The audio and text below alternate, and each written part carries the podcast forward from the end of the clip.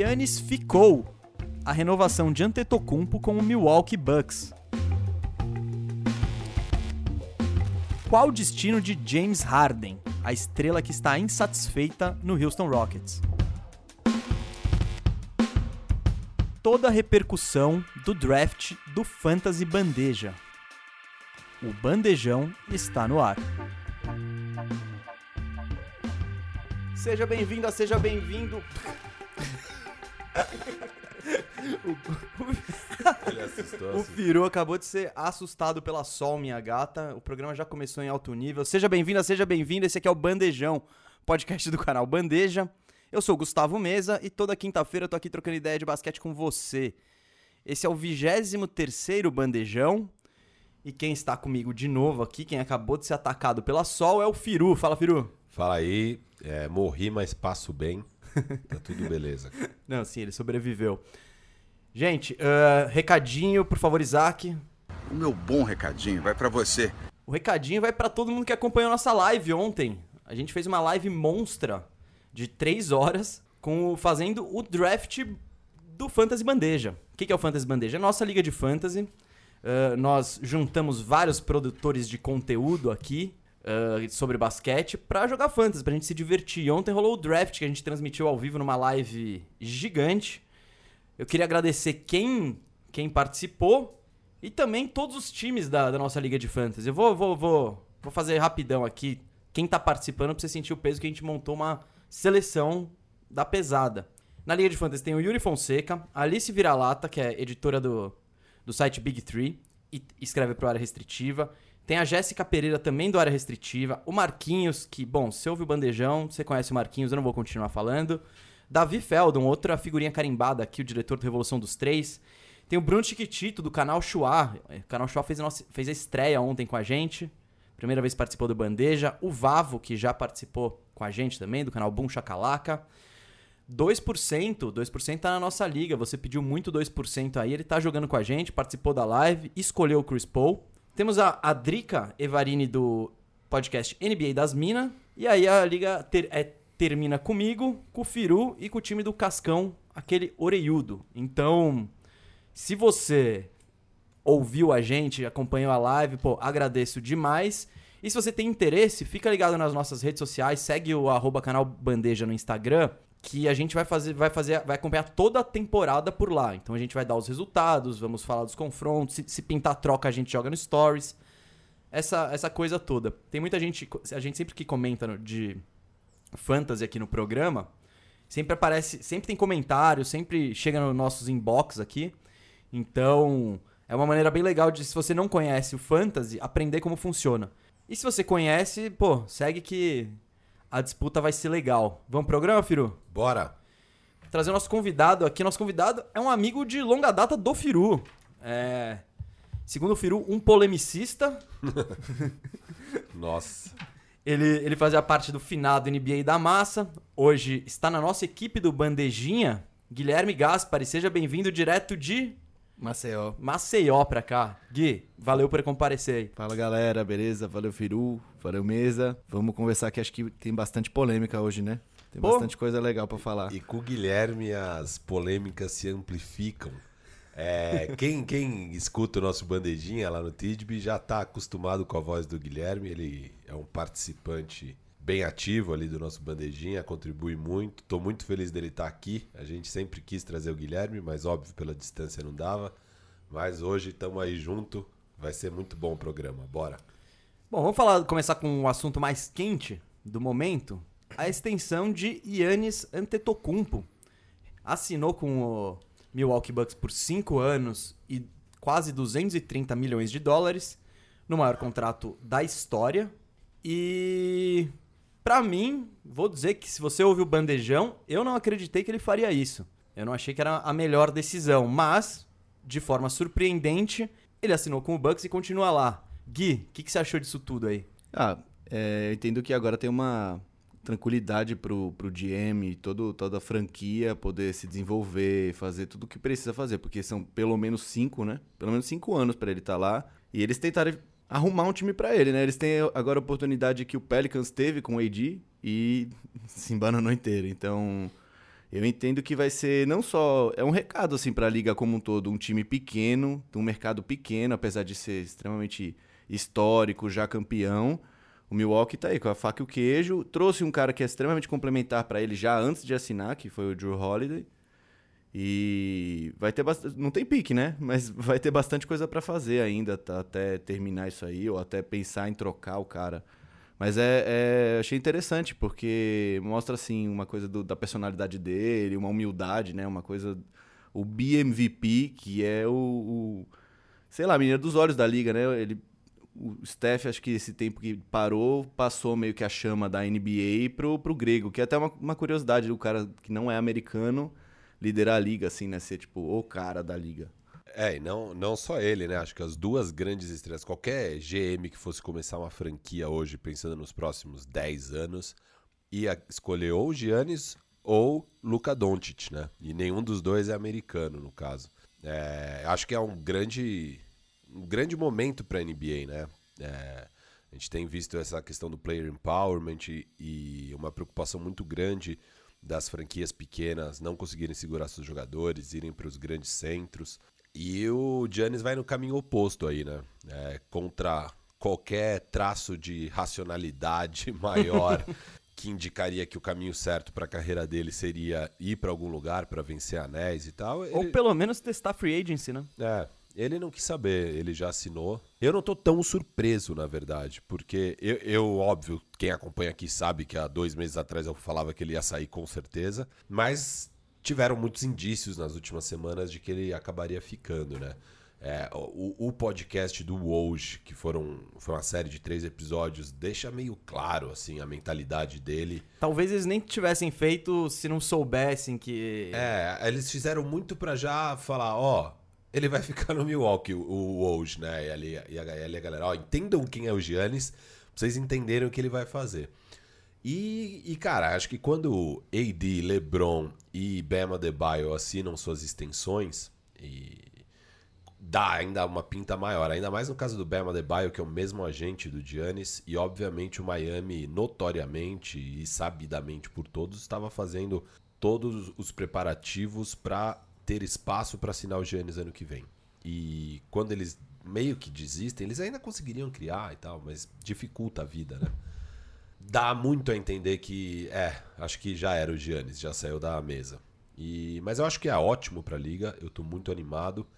É, vai ser muito legal ver o Giannis mais cinco anos lá. Para essa temporada já vai ser maravilhoso, vai tirar essa pressão. Porque muita gente fala, não, beleza, ele podia assinar, mas ele podia esperar um ano. Eu acho que se ele tem a intenção de ficar, já assina agora. Sim, nesse caso, se ele vai ficar, assina, porque assina. ele evita, é, ele evita a temporada um ano inteiro inteira. de para onde vai o Yannis. Imagina toda quantos, coletiva. Imagina toda... quantos podcasts nós não íamos fazer especulando de Ih, será que o Giannis está ah, Quantos podcasts pra... a gente já não fez? É, a gente já fez. A gente já deve ter falado pelo menos uns três podcasts sobre futuro de Yannis. E eu não gosto muito de polêmica vazia e tal, mas esse era um assunto que você tinha que tratar, não tem jeito. E agora, assim, você vai evitar isso. Então ele vai poder focar só no basquete. É a minha previsão do episódio passado que o Bucks talvez caísse para terceiro, eu já moiou? Ah, moiou. Vou, tô com vocês agora. É, é Bucks em primeiro. E aí eu mantenho a ordem depois, que seria. Acho que eu coloquei Celtics Toronto.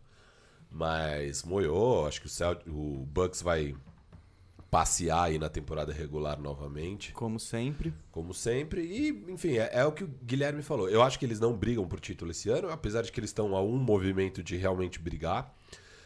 E agora eles estão com a faca e o queijo na mão para de fato montar um time. Eu não acho que é essa calma toda de tipo, ah, agora tem cinco anos, porque eu acho que sim. Não dois... tem cinco anos. É, não tem. Já vimos, não tem cinco anos. Se, da... Se daqui três anos os caras não fizeram nada de realmente bom para montar um time bom pro Giannis, eu acho que lealdade tem um limite. Sim, sim. E, e aí ele já vai começar a, e acho que ele tem moral para fazer isso lá dentro, de falar: olha, chega, eu quero que vocês me troquem. E eles aproveitam. Daí o Giannis, com ainda uns dois anos sobrando no contrato, você tem uma alavancagem monstra para uma negociação. E aí eu você pega que... aquele hall em troca dele, que é bom para a franquia. Não, eu acho que é exatamente isso. Eu acho que o Milwaukee agora, fala de cinco anos, não, é, não são cinco anos. É, nessa era aí de estrelas como poder, e depois a gente vai até fazer um balanço de como que isso evoluiu com o tempo. Se o cara quer ir embora, ele vai.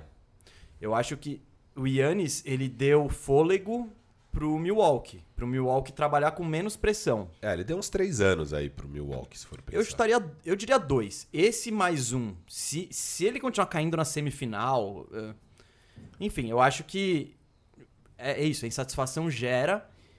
E ele vai pedir pra ir embora se não rolar. Mas. E eu acho que o Milwaukee vai ter muita gratidão em relação a ele. Porque o Yannis tinha tudo pra deixar o time sem nada. Pra sair e deixar o Milwaukee num estilo Cleveland Cavaliers quando o LeBron saiu. KD com o OKC. É que o, o OKC ainda tinha o Russ, isso ajudava muito, né? Mas, é, enfim, uma, uma perda gigante Então, do OKC. ele, ele poderia deixar o Milwaukee sem nada. E não, só de renovar, mesmo se ele renove e fale, quero ser trocado amanhã, ele já fez um favor pro Milwaukee. Então, e isso eu acho muito legal. É, Não foi, para mim não foi a melhor decisão em termos de É bom- basquete. é bom, né? Pra Você ele, fazer né? um favor Giannis, que né? você ganha 220 milhões de dólares. É, Ah, um pra você- belo- é, não é pra você ver ainda, mas de fato é, é um, é um favor. Ele podia pegar depois claro, da temporada e testar o mercado, enfim. Fica, fica para mim esse recado interessante que, como você comentou, dois ou três anos que eles têm pra montar é basicamente o, o tempo também que a marca Giannis tem pra aguentar esse, esse- qualquer atrapalhada que o Milwaukee venha fazer. Então, daqui dois ou três anos, se não tiver legal, vai começar a queimar o filme dele. Ele não vai querer ficar num lugar que prejudica o legado dele como jogador, alguma coisa assim. É, o que a gente vai ver já esse ano. A gente já chega pra temporada com uma expectativa de que o Luca vai ser MVP. E o Giannis tá queimado. Ele- o que, que ele vai ter que fazer pra ganhar o terceiro MVP? Ele vai ter que ser, tipo, muito além do que ele já foi, que já era surreal. Ele vai era, ter que né? chutar 40% de 3, sei É. lá. Tipo, O Média que, que de ele vai ter que fazer, e- entendeu? Pra gente achar que, não, agora realmente ele merece de novo. Porque já deram duas vezes pra ele e ele não É correspondeu. que a questão, MVP é um prêmio de temporada regular e muito de narrativa. Na semana que vem a gente vai dar, vai fazer nossos palpites pros prêmios e, e tudo mais, vamos entrar nessa tecla. Mas eu acho que a narrativa do Yannis esgotou. Tipo, ele não é um cara tão bom historicamente assim pra ser um tri MVP. Então, pra ele conseguir isso de novo, é, é isso, não, não dá pra imaginar o que ele pode fazer. E a questão do Yannis, na verdade, não é temporada regular, é playoff. É, é, é, eu acho que é isso. Agora, pra voltar a ganhar prêmio de MVP, ele vai ter que provar na pós-temporada que ele é o melhor jogador da liga. Enquanto ele não fizer isso, ele não ganha mais prêmio de MVP. A não ser que, sei lá, ele tenha uma performance histórica enquanto ele adiciona elementos novos e impressionantes pro jogo dele. Então, se ele faz um jogo de mid-range forte ou de perímetro forte, e o Bucks continua vencendo, sei lá, a gente tem 72 jogos essa temporada. Se o Isso. Bucks vence mais de 60 jogos, ele tem uma média perto de triple-double, com um mid-range ou um jogo de perímetro forte, aí pode ser. Mas, Cara, mas vão tentar o máximo não dar o prêmio pra ele. É, não, não. Vai eu ter tô- que ser muito falando, indiscutível. Teria que ser algo, tipo, completamente absurdo. E que mostre que ele é um jogador diferente. Porque se ele mostrar. Se for só absurdo com ele sendo o mesmo jogador e o Bucks sendo o mesmo time, ele não vai ganhar. Porque a galera não vai querer de novo dar o prêmio pro time que vai cair no segundo round do leste. É, e eu acho, ao mesmo tempo, que pra adicionar essas coisas no jogo dele, ele necessariamente vai ter que ter uma linha estatística pior, porque você vai estar lá testando, testando e errando, testando e errando, testando e errando. E o Bucks vai ter um, um número de vitórias pior, porque você vai estar testando e errando e você vai estar perdendo. Óbvio, o Bucks ganha pelo menos 48 jogos, 50 jogos, claro.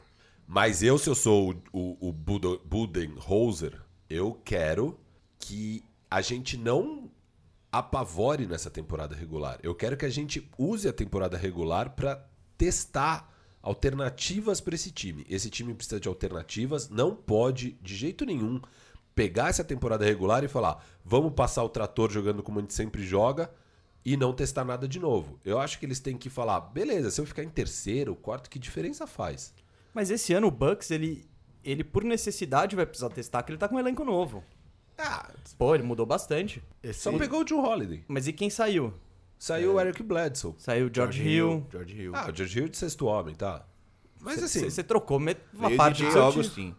É, ah, adaptação. não é uma mudança tão severa, vai, gente. sim, mas É. você tem. Mas o George Hill e o Bledsoe são caras, entre aspas, mais discretos que o Holiday. O Holiday é um cara que você vai precisar Não, sei, botar mas- mais mas- no esquema de mas jogo. eu acho que o grande teste é no jogo do Giannis. Eu acho que eles vão ter que testar o Giannis de pivô. Eu acho que eles vão ter que testar o Giannis fazendo um pouco do que o AD fez muito nessa pós-temporada, que é um jogo de mid-range que foi muito diferencial pro Lakers ser campeão. Eu acho que vai ter que testar essas coisas. E testando isso, você vai perder jogos. Eu acho que o Bucks tem que ir com essa mentalidade pra essa temporada de, cara, vou perder jogos, dane-se. É, a gente precisa fazer algo diferente pra tentar ganhar na pós-temporada. E você tem aí 72 jogos pra testar coisas diferentes. Que é o que eu falo do Parmeira no Paulistinha, né? Palmeiras tem o Paulistinha e fica lá dando 30 jogos pro Edu Dracena, é, 25 jogos pro Borja. E tipo, cara, você tem a base aí, testa os moleque, vê se alguém joga bem. O que, que vai ficar colocando Egídio? Põe o. o, o- Coloca o THT, né? Deixa o cara brilhar. THT no caso do Lakers. Mas assim, é, eu sou muito a favor. Eu era a favor disso no Palmeiras. Acho que várias oportunidades perdidas de você pegar o Paulistinha, que não vale nada, pra ver se alguém de valor aparece ali pros campeonatos importantes você ter os caras. E a temporada regular da NBA, no caso do Bucks, que é um time que obviamente vai ter home court no leste, eles deveriam usar pra fazer testes. É, assim, óbvio, você tem que garantir ali o home court e tal, mas, cara, faça testes. Faça testes. É, então, é- é- essa é a minha visão pra essa temporada do Bucks. Eu concordo com vocês que nem a pau que o Giannis ganha prêmio. Porque é isso, se ele for pra esse caminho de tentar adicionar coisas pro jogo, que é o que ele vai precisar pra ser um MVP de novo, a temporada dele não vai ser tão boa estatisticamente como foi as últimas. E então não, eu acho, não vejo como ele ser candidato a esse título de MVP esse ano. E pode falar que esse ano é o que a gente relembra que o Chris Middleton tem o pedigree do Mo Williams? A mesma coisa. É um cara que não é tão bom assim quanto vende, mas como ele tá jogando do lado de um monstro sagrado, aí todo mundo, não, meu Deus, Chris, Chris Concordo Middleton. totalmente. Eu fico abismado em ver Chris Middleton no All-Star Game. Acho que ele é um jogador que tá muito longe do calibre de um All-Star. Eu concordo em partes. Porque eu acho um insulto pro Chris Middleton você comparar ele com o Mo Williams. É, é a mesma situação, Não, né? a situação é parecida, mas o, o Middleton é um jogador bem melhor que o Mo Williams, na minha opinião. Bem não é- melhor? É, é, não, Mo Williams, cara, Mo Williams, velho. Mo Williams é muito meia boca, muito, muito. O Middleton não é meia boca assim. O Middleton é um bom jogador. É. não, ninguém empolga com o Middleton. Ele não tem aquele jogo que você fala, meu, hoje eu vou ver o Middleton. Mas eu acho ele competente. Eu acho ele incompetente na hora que importa. Esse, essa que é a minha grande Cara, questão com não estão pedindo muito dele? O que nem pedir pro Mo Williams. Você vai ser o me- segundo melhor jogador do time do LeBron. Isso é pedir muito pra ele. Ah, então, então você- não pode ser um segundo jogador jogando ao lado do Giannis, então você não pode ser um All-Star, cara. É não, tipo, beleza, mas sabe, ninguém é- tá falando que ele é um, um All-Star, um jogador É, desse sei, calibre. não, é... É tipo, é o que a gente falou, o Caio Corver já foi All-Star. Ele tava num time do Atlanta monstruoso, que levou quatro All-Stars ele foi junto.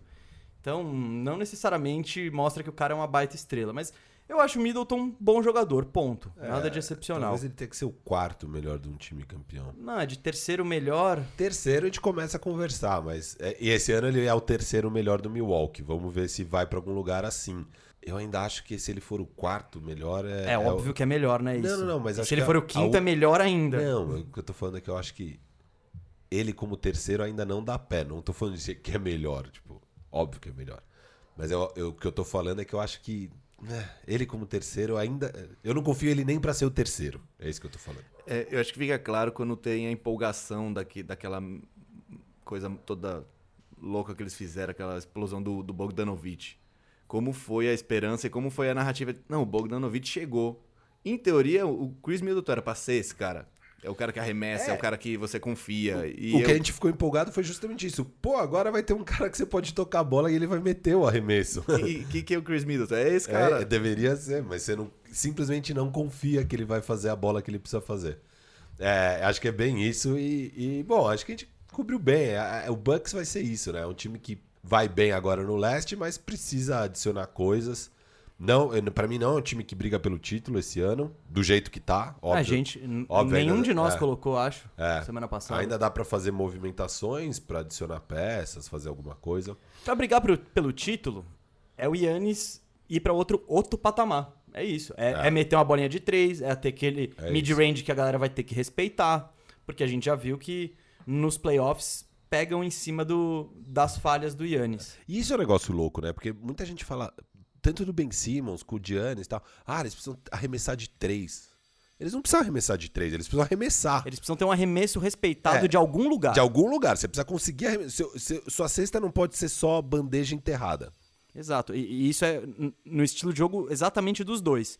E o Yannis tá bem à frente do Ben Simmons nesse aspecto, né? Tá, Vamos, tá. vamos- Ele Não, pelo menos tenta. É, tá Não, não dá pra ser o Westbrook da bolha, né? Exato, que foi complicado pra caramba ali. Bom, acho... Não, calma. Não, é. eu só queria dizer que eu achei muito legal pra liga e pro basquete em geral. Não especificamente o Yannis ficar, é, renovar com o Milwaukee, ou especificamente esse time do Milwaukee que vai marcar uma época. Eu acho legal você ver uma grande estrela permanecer e mostrar gratidão. Tipo, mostrar, pô, não, esses caras acreditaram em mim, eles me deram tudo pra, pra eu me desenvolver e eu consegui ser BMVP. Pô, eu tenho méritos, mas eu também tenho, eu devo alguma coisa a eles. Então, eu não vou deixar eles de mão abanando. Então, eu acho isso muito legal.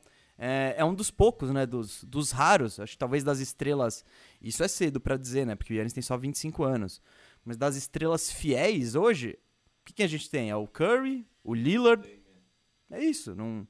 e o Yannis, o resto, o Luca eu acredito que pode Não, e a gente vê o Vira, impacto ficar. que isso tem, né? Porque você pega um Kobe Bryant em LA, é, é um absurdo o nível de idolatria que as pessoas têm pelo Kobe Bryant.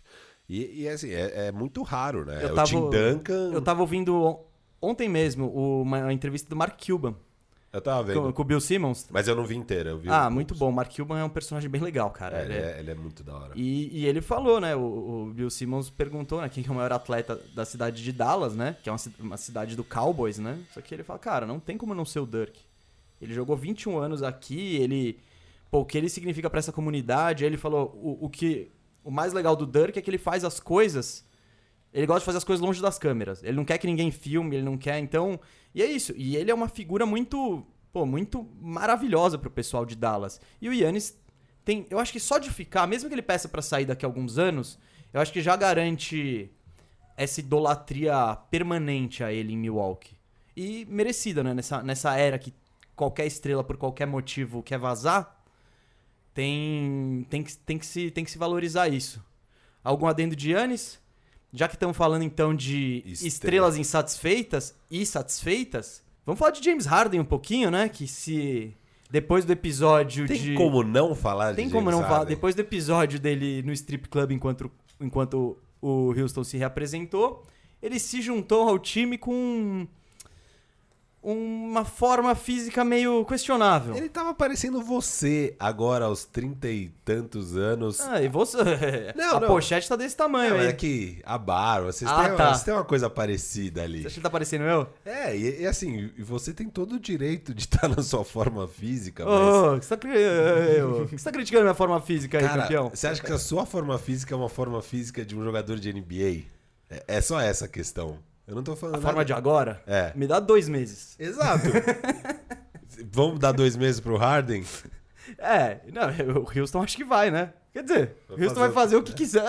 É. Houston tá de, mão, de mãos atadas nessa situação bizarra do James Harden, que ele faz absolutamente tudo pra mostrar que ele não quer ficar lá.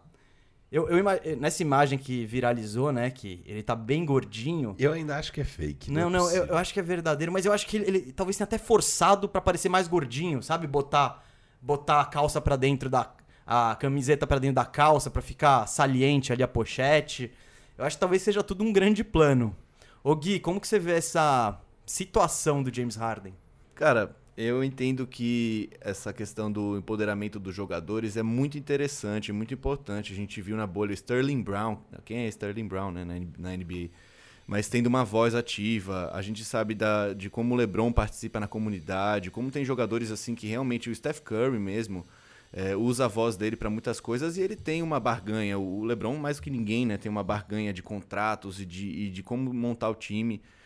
E o que fica assim pra mim é um, um desgosto mesmo, um, um negócio bem amargo de, de caras como o próprio Kawhi foi assim com o San Antonio. O AD quase chegou nesse ponto de azedar mesmo com, com o Pelicans, né? Ele, foi- azedaria. ele foi um pouquinho mais discreto, ele fez as coisas por baixo dos panos, né? Ele não, É, ele deixou a gente fazer um pouco. é, né? deixou outra Se pessoa. precisar, mas se precisasse, ele também entraria nessa declaração pública, essas coisas aí. Mas eu, eu acho que assim, é uma falta de consideração com os fãs, com. Cara, tem, tem criança que vai pro, pro ginásio e põe a barba e tal e tudo mais. Apesar de eu já ouvir dizer que em Houston o Patrick Beverly é mais amado do que o James Harden, assim, né? Que era um cara mais participativo, que a galera gostava do Patrick Beverly, mais do que do Harden. Mas eu acho uma falta de consideração com tantas crianças e todas as pessoas. Imagina, isso ficou público, ele, sei lá, num, numa casa de swing, sei lá, não sei onde ele tava, striptease. É, e assim, uma falta de consideração, uma falta de, de compromisso, porque ninguém obrigou ele a assinar o contrato dele lá, que ele ganha trinta e tantos milhões por mês, por, ano, desculpa. E, e ele estava feliz até o ano passado, com o brother dele, com o técnico dele. É, eu acho assim, um papelzinho patético que é quando você vê o limite da coisa, né? O Houston tá de mãos atadas, mas nem tanto também. O Houston pode deixar ele lá fazendo nada. É, o problema é que você queima 40 milhões de dólares, né? Tipo. É, o, o Houston falou que tá disposto a ficar desconfortável. E Pelo Harden visto, o Harden também. parece. fa- Acho que o Houston trucou e o Harden tá chamando seis. Vamos ver se o Houston vai chamar 9 ou se vai fugir. É, se paga, foge ou chama nove. Assim, agora vamos ver essa escalada maluca aí nesse truco. Eu acho, eu acho até, até complicado, porque a liga costuma ser bem exigente, costuma dar multas para comportamentos assim, não quer falar. com- O, o Irving, né, tomou uma multa agora de 25 mil dólares, porque ele declarou que não quer falar com a mídia esse ano. Peões. Ele não quer falar com ninguém esse ano, ele só quer trabalhar e ganhar o título. E, E que a toma- arte dele vai falar por si só. E todos os quatro cantos do planeta plano, É, né? Isso aí ele já. Você sabia que ele já, já largou mão dessa, né? Já desistiu desse argumento. Já, né? já. E, Mas, e ele, é- ele, ele fala que ele nunca acreditou mesmo que a Terra era plana, que ele só. Tava fomentando o debate. Isso, que ele só era a favor das pessoas pensarem por conta própria e chegarem à sua própria conclusão sobre as coisas. Ele, ele voltou atrás num evento da Forbes, é tipo aqueles Forbes menos de 30, sabe? 30 Aí- under 30 lá. É, eu acho que ia ficar muito duro num ambiente desse ele ficar defendendo a Terra plana. Então ele falou: não, gente, não, peraí, não era bem assim. Ele até pediu desculpa pros professores que tiveram que reensinar isso. Nossa senhora. Olha o estrago, né? Vamos lá. É, mas, mas enfim, fica pra mim uma coisa assim, eu não, não consigo mais gostar do Harden. Eu acho que ele é o cara que perdeu completamente o brilho. Guilherme. A liga podia ter sido mais severa com ele, com certeza. Em um momento que a gente tá vendo assim, a ascensão de Colin Kaepernick e de agendas assim humanistas e, e a NBA se imbui muito em fazer isso, ter que ver um menino mimado que ganha 35 milhões por ano porque não quero jogar aqui, bicho, sério. O que eu acho pior dessa história, eu acho que o jogador ele tem todo o direito de, de querer jogar onde ele quiser. Se isso vai rolar ou não, eu não sei. Os contratos estão aí pra isso. Os caras também, se você assina um vínculo longo, você também tá se comprometendo com o time, tal, por mais que você fale quero sair ou não. Eu acho que o que pega nessa questão do Harden, o que a gente falou do Yannis de gratidão, eu acho que falta um pouco de, dessa gratidão pro Harden. Porque em todos os, todas as matérias que eu li, em tudo que eu vi, ah, o Wilson não tinha desejo nenhum de. por- e isso, o Mike D'Antoni e o Daryl Morey, que era o, o GM e o técnico na época, de atrás do Westbrook. Dizem que foi uma pressão do Harden e do dono, do Tillman Fertitta. Então, os caras fizeram a vontade dele acima de. acima do que eles achavam certo. Então, pô, eu acho que. o- E, e quando dá errado, aí o Harden quer sair, depois que o time deu uma porrada de picks, que, tá que seria impossível de fazer um rebuild se eles quisessem falar, não, tudo bem, vamos começar do zero. Vamos trocar o Harden por um monte de jovem, um monte de picks e vamos fazer o rebuild. Eles não estão nessa condição porque eles não têm as escolhas de draft nos anos seguintes. Por causa da troca do Westbrook e por causa do Harden que forçou essa troca. Então, o que o Gui falou do menino mimado, pra mim é, é- é muito apropriado, assim. Ele, ele foi um menino mimado. Faz o que eu quero. Não deu certo. Ah, então eu tô fora. E, e deixa todo deixa todo estrago pra trás. Eu acho que, nesse caso, é, é, uma, é uma sacanagem. Não é um caso do... Vou usar o exemplo do LeBron em Cleveland, por exemplo.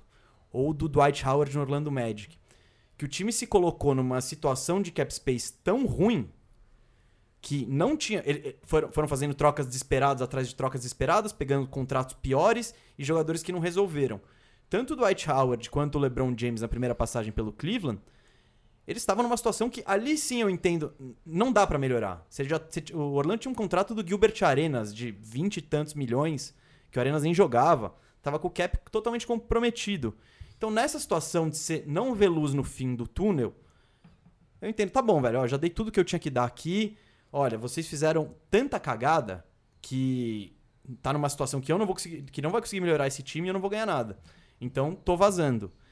Não é o caso do Rockets e talvez até seja o caso do Rockets por conta da própria decisão do Harden de querer jogar com o Westbrook. É, saiu a história da. E, desculpa, e não só de querer jogar com o Westbrook, e de ter mandado o Chris Paul embora, que não, não é, É. não é simplesmente isso. Saiu a história da ESPN ontem, né, do Tim McMahon, é, narrando todas as questões de bastidores do Houston. É, o que ele fala é que não existia falar não pro Harden lá dentro de Houston e ele conseguia absolutamente tudo que ele queria e ele mandava e desmandava. As saídas de estrelas, né, estão aí pra mostrar. É, e, e não só isso, várias coisas de bastidores. Então, se, se o time ia jogar numa cidade que, gosta, que ele gostava da night, obrigatoriamente o time passava uma noite a mais lá. Pra ele já curtir Ah, a é? night. É. Tipo, várias coisas. Se, se o time tinha dois dias de folga, assim, entre um jogo. Então, três dias entre um jogo e o outro, dois dias de folga completa, ele sempre já pegava o aviãozinho, eu ia pra balada e tal, e perdia treino, e daí tinha uma. uma é, que- Reunião? Não, uma ausência justificada para os treinos. Enfim, várias coisas assim que. complicada, mas eu acho que a grande questão aí é, é sobre essa parte de ser mimado e tal, de conseguir o que queria. A gente sempre fala que o trabalho de um GM é deixar sua principal estrela satisfeita e, e feliz. Você não quer ir contra a sua principal estrela, senão você vai acabar perdendo sua principal estrela. E pelo visto, o Daryl Morey foi até os limites dessa tática e fez absolutamente tudo que o, o, o Harden queria.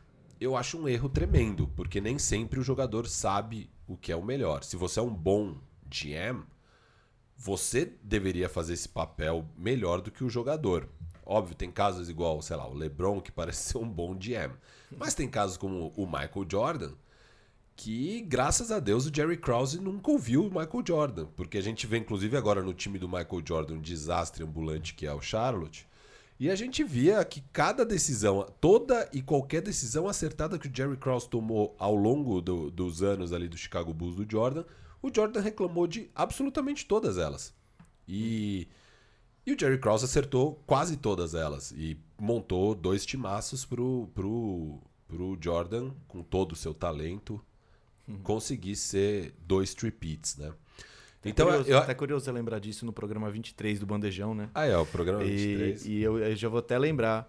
Ele reclamou tanto do Jerry Krause e quem ele escolheu pra ser o GM na franquia dele foi o Mitch Kupchak. Qualquer torcedor do Lakers vai lembrar desse cara e o contrato que ele assinou com o Timofey e Mosgov. Orlando paga esse contrato ainda, sabia?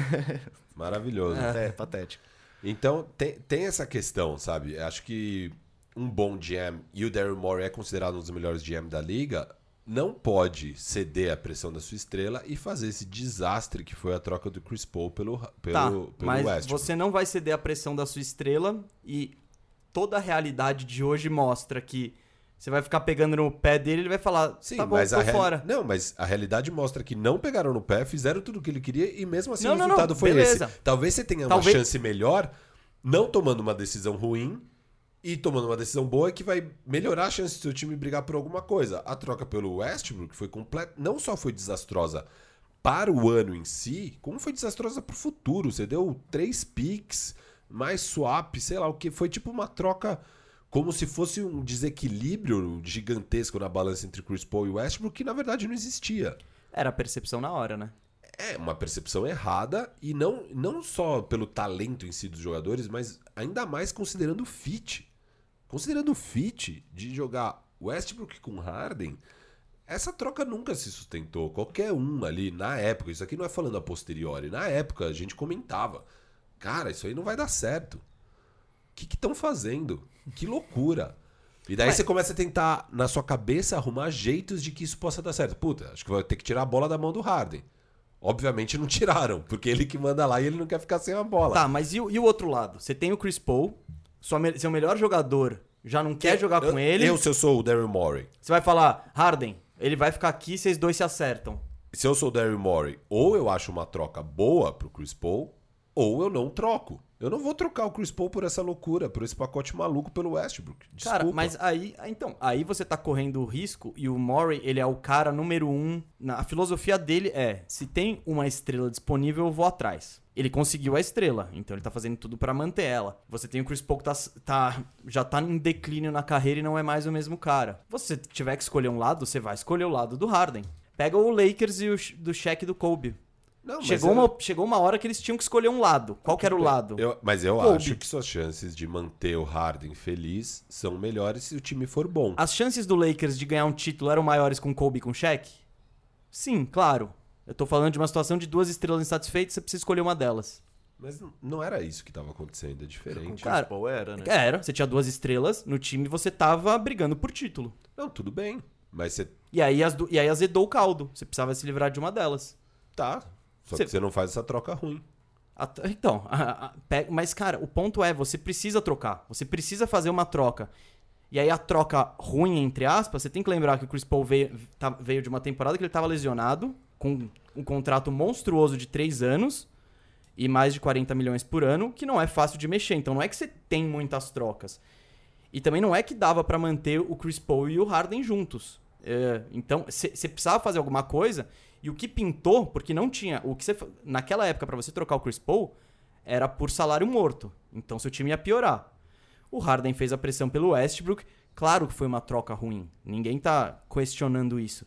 Mas eu também não acho que era alternativa chegar pro Harden e falar: legal, vou manter, uh, vou manter o Chris Paul, você para de fazer biquinho. O que que o Harden ia fazer? Mais biquinho. A gente já tá vendo como é que é um Harden insatisfeito. Não é que é uma situação hipotética, como ele poderia lidar.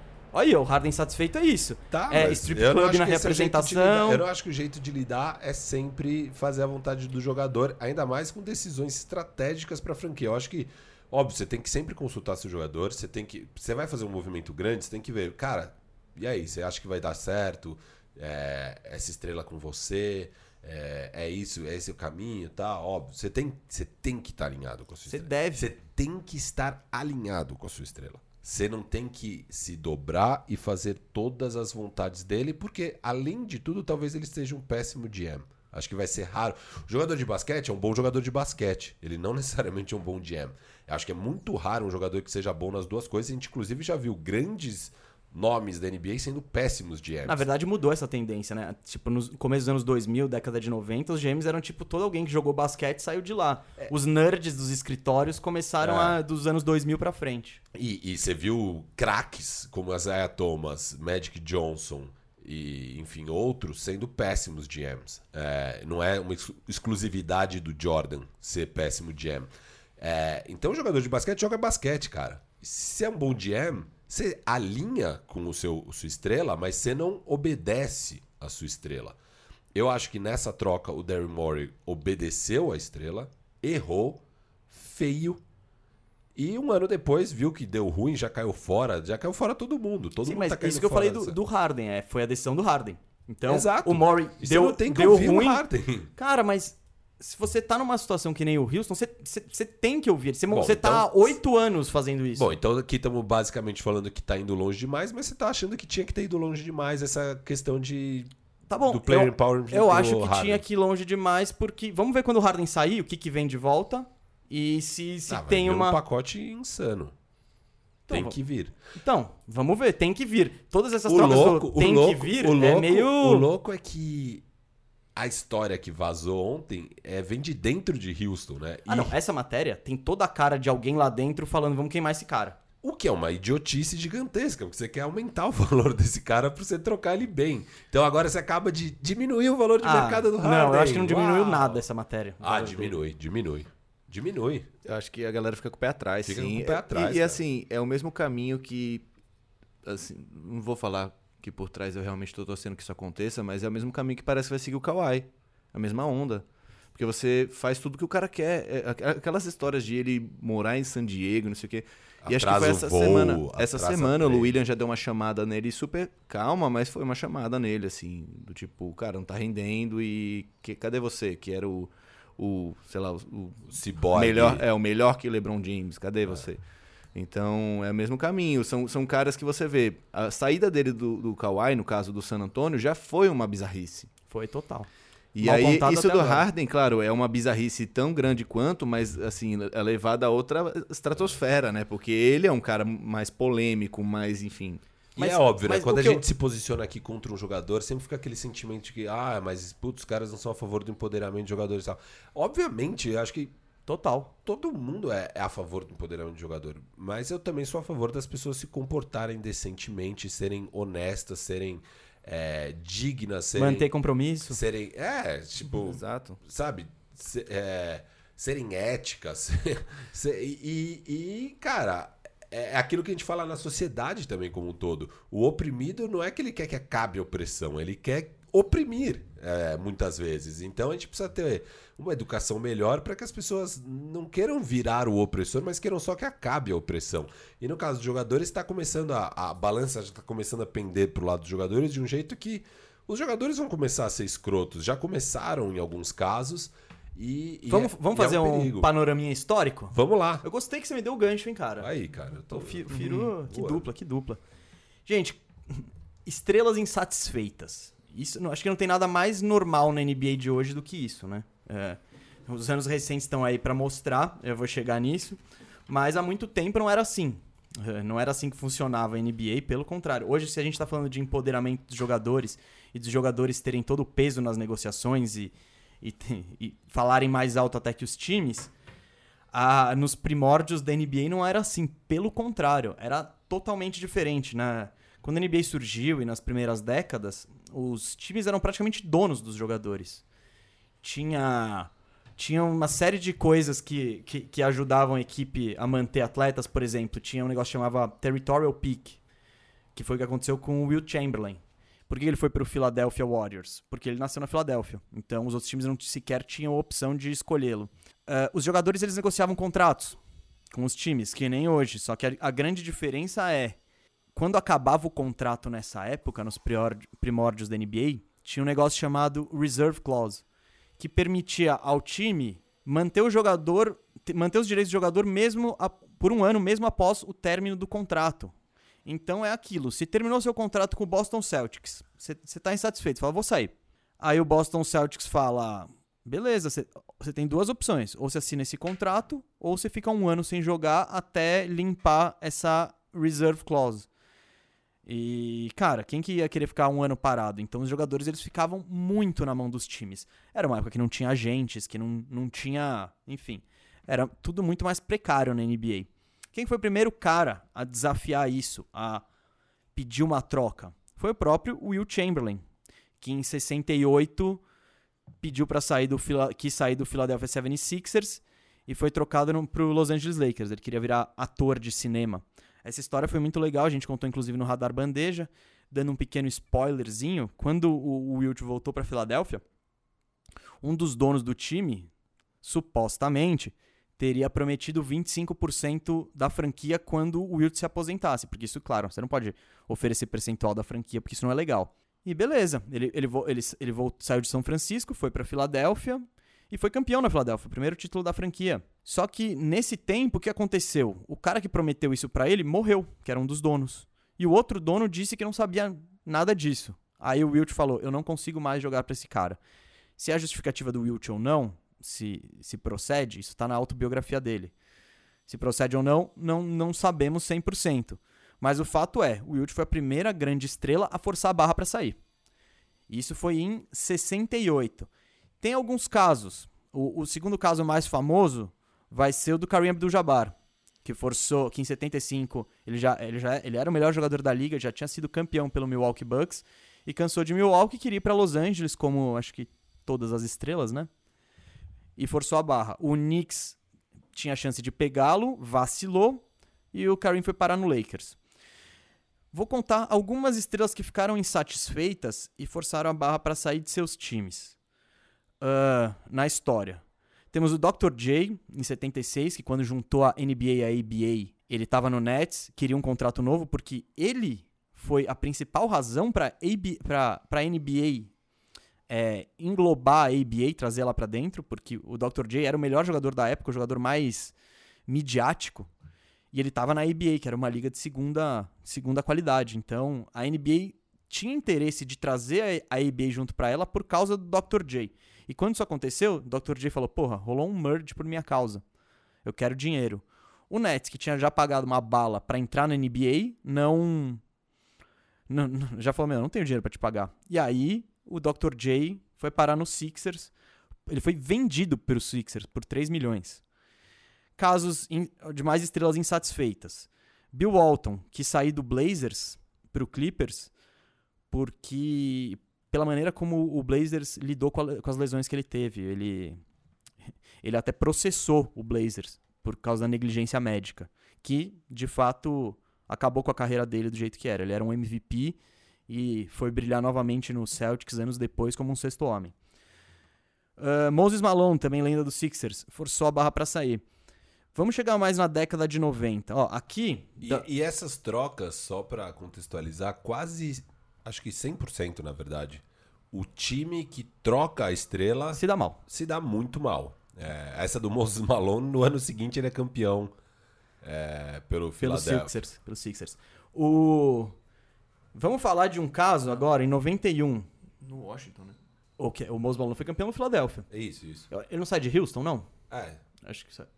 Sai do Houston Rockets. O Moses Malone que treinava o Olajuwon. Tipo, quando, quando o Olajuwon tava na Universidade de Houston. Então acho que é mais ou menos isso. Ele ficou insatisfeito em Houston, foi parar no Philadelphia e foi campeão. O Moses Malone era talvez o melhor jogador da NBA na época ali. Ele era bem fera. Karim, né? Cara, não. O Karim não conseguiu ganhar dele. O Karim já tava mais veterano. Você tá falando de 13, 14 anos de Karim. O Bird o Magic ainda mais moleques. O Mose Malone tava ali na conversa, cara. Ele foi MVP, ele tava- ganhou título. Não... né? Não, e ele é subestimado. assim, Sim, não, total. história. Por isso que eu até falei É. aqui. Ele é um cara que ninguém ouve nada. Uma lenda obscura, assim. É, é 23 bandejões. Ele foi citado pela primeira vez agora? Será? A gente não falou nada de Moses Malone até hoje? Certeza que não. É, então, ele é um cara que tá fora aí do radar, mas ele era um monstro, né? Sim, sim. Trouxe um baita de um reboteiro, um- enfim. 91, Raquinho Olajuwon pediu pra sair de Houston. Ó aí, Houston. Ó a história. Pediu pra sair de Houston, fez biquinho, falou que queria vazar. Houston bateu o pé, foi campeão três anos depois. Melhorou o time em volta dele e foi campeão. O Philadelphia 76ers, 92, o Barkley que saiu. Ele já tava, o clima já tava meio azedado lá na Filadélfia. Ele foi pro Suns, o Suns chegou na final ano seguinte. Então, aí agora a gente entra num, num período bem nebuloso, que é esse começo da década de 90. Porque o acordo contratual de jogadores com a liga não, era bagunçado. E podiam rolar. E, e abrir a brecha pra umas barbaridades, tipo essa que eu vou exemplificar aqui. Chris Chris Webber. Webber, Chris? Webber. É, essa foi. Primeira escolha do draft de 93. Ele foi pelo, do Orlando Magic. O Orlando Magic trocou ele pro Golden, Golden State, State Warriors por, pelo Penny Hardaway, que era a terceira escolha, e mais uma porrada de picks. O Weber jogou um ano em Golden State, ficou insatisfeito com o técnico Don Nelson, e naquela época não tinha essa, esse vínculo fixo dos novatos. Depois de um ano, no contrato do Chris Webber tinha uma cláusula que ele podia sair. Aí ele chegou pra diretoria e falou: ou eu ou o, o técnico Don Nelson. O técnico Don Nelson, a franquia falou: opa, não, vou ficar com o meu técnico. Ele falou: então tá, me troca. Então a primeira escolha do draft ficou um ano no, no Golden State. E rolou isso muito nessa década, assim, num período de cinco anos, de estrelas insatisfeitas saírem depois de pouco tempo. Alonso Mourning do Charlotte para Miami, Jason Kidd Dallas para Phoenix, Tim Hardaway Golden State para Miami. Scottie Pippen forçou a barra para ser trocado em 97, quem viu o Last Dance Mas aí sabe. não era um moleque, né? Já era um... Não, não, não. É, não. Ele é o. Sim. Não entra ne- nessa questão do moleque, mas entra na questão de forçar a barra. Eu tenho ele aqui. Outro que. Bulls forçou a barra, manteve, foi campeão. Aí temos lateral Sprewell, que saiu do Golden State pro Knicks. Stephon Marbury, Minnesota pra New Jersey. Steve Francis, ele foi draftado pelo Vancouver. Fez cara de choro ao vivo na hora do draft. É muito bom isso. E, e falou: opa, tô, tô, tô fora, me, me manda pra Houston aí. E foi pra Houston. Depois disso, ah, 98, 2004, eles acertaram essa escala de, de contratos, só que criou um novo problema. Contratos gigantes. Naquela época, quando eles fizeram a CBA da época, eh, permitia até 7 anos de contrato.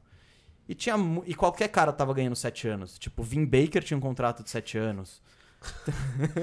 Ele trabalha no Starbucks hoje, é gerente. É, sério? sério? É sério. Ele tem uma história super triste pós-NBA e hoje ele tá se reerguendo como pessoa, trabalha no Starbucks, é real. Mesmo? É. Caramba.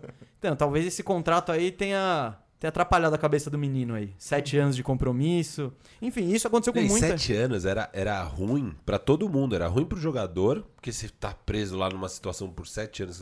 E era horrível pros times, porque sei lá, o cara que você contratou hoje daqui sete anos ele não é mais essa pessoa nem Não, ele pau. pode ser, mas... Não, pode ser, mas a maioria das vezes Sim, o que não acon- era. Não, por isso que eles... eles ah, os donos forçaram a barra pra acabar isso. Não, sete anos é muita coisa. É, É, nem- quatro, no máximo cinco. Não, exato. E, e nesse, nesse negócio de player empowerment, né, do empoderamento dos jogadores, a gente é, a gente sempre vê que é um movimento de os jogadores pedindo mais, os jogadores vendo que tem. Mas nesse caso dos contratos de 7 anos, os próprios donos não queriam também. É, não, os donos, não, os donos É. falaram, nos proteja de nós mesmos. Exato. É, tipo, é isso, ó. Depois, vou falar.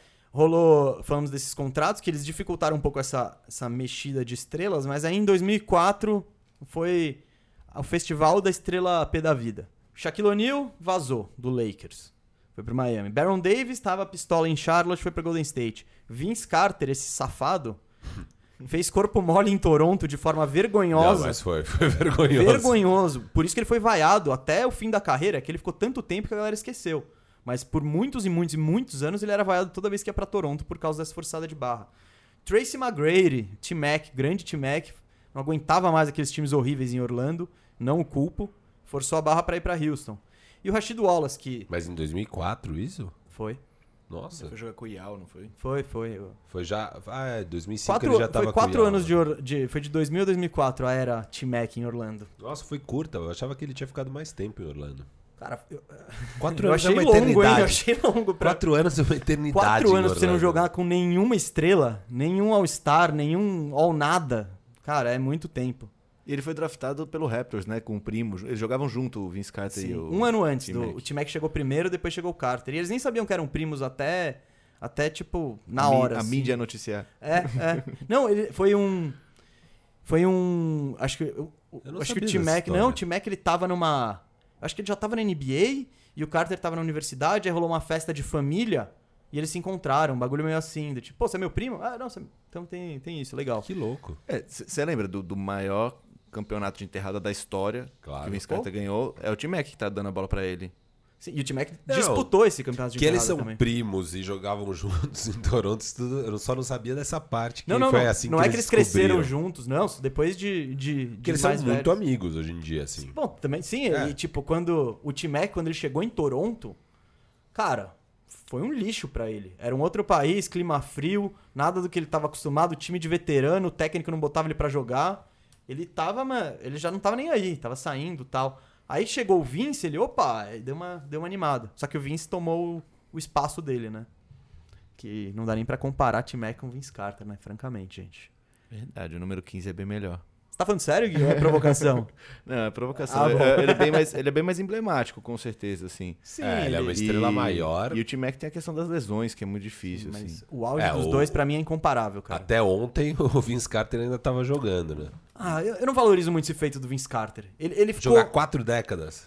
cara, de 2013 até, do- até 2020, sei lá, ele só participou de time horrível, ficar encostado no banco chutando bola de três. Tipo, legal. Ó, vai ser o, quem- cara do vestiário de Memphis. Quem falou, acho que foi agora no fim de semana, que valoriza exatamente isso, é o Derrick Rose, que veio, que deu uma entrevista falando sobre o Kylian Hayes e qual seria o papel dele. E ele citou o Vince Carter. Ele falou: Ó, eu acho que eu já tô nesse ponto da carreira. Que eu quero é mais ajudar os meninos. E o Kylian Hayes fez, acho que, uma partida de pré- pré-temporada péssima, assim, horroroso. E aí o Derrick Rose foi falar isso. Ele falou: ele não tem a mesma oportunidade que eu, ele não teve Summer League, ele não teve, ele não teve nada, cara. Ele tem que chegar e jogar. Eu- quanto, quanto tempo eles estão aí? Um mês? E aí ele fala isso, que acho que ele acha que o papel dele hoje é, sei lá, moldar a nova geração. É. O, o, o Vince Carter ele tinha um apelido em Toronto, né? Que era Half Man, Half Amazing.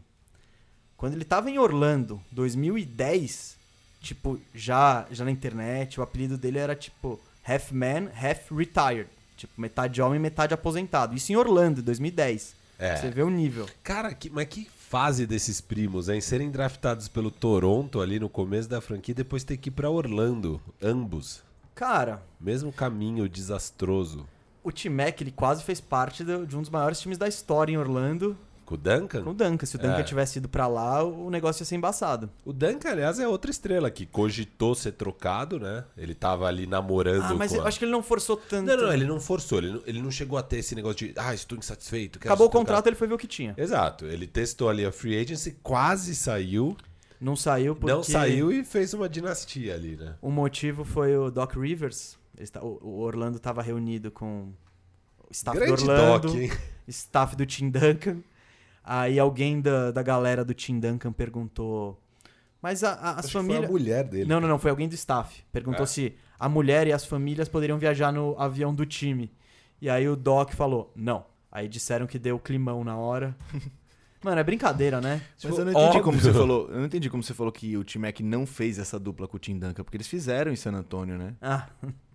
É, mas aí então, aí era É o T-Mac verdade, na ele- o é finaleira, leira, campeão, leira. A gente nunca lembra, né? O não, ele não é campeão. Não é campeão. Foi Ah, campeão no ele ano foi- seguinte. Ele foi, foi vice, né? É, ele... Ele foi- tá na derrota. Mas se não me engano, foi a primeira vez que ele ganhou uma série de playoffs. Sim, É. sim. É O. T-Mac é... Quem pega números e estatísticas apenas vai, vai criticar o T-Mac, mas tem que ver ele. Tem que ter visto. Vai, Não, não, vai eu, ver, eu vai ver concordo, no eu YouTube. concordo que ele foi melhor que o, Não, foi, foi. que o, Vince Carter. que o Vince Carter. Mas estamos falando de. Você tava é, no não, histórico. a aí. gente, é, a gente desandou um pouquinho aqui.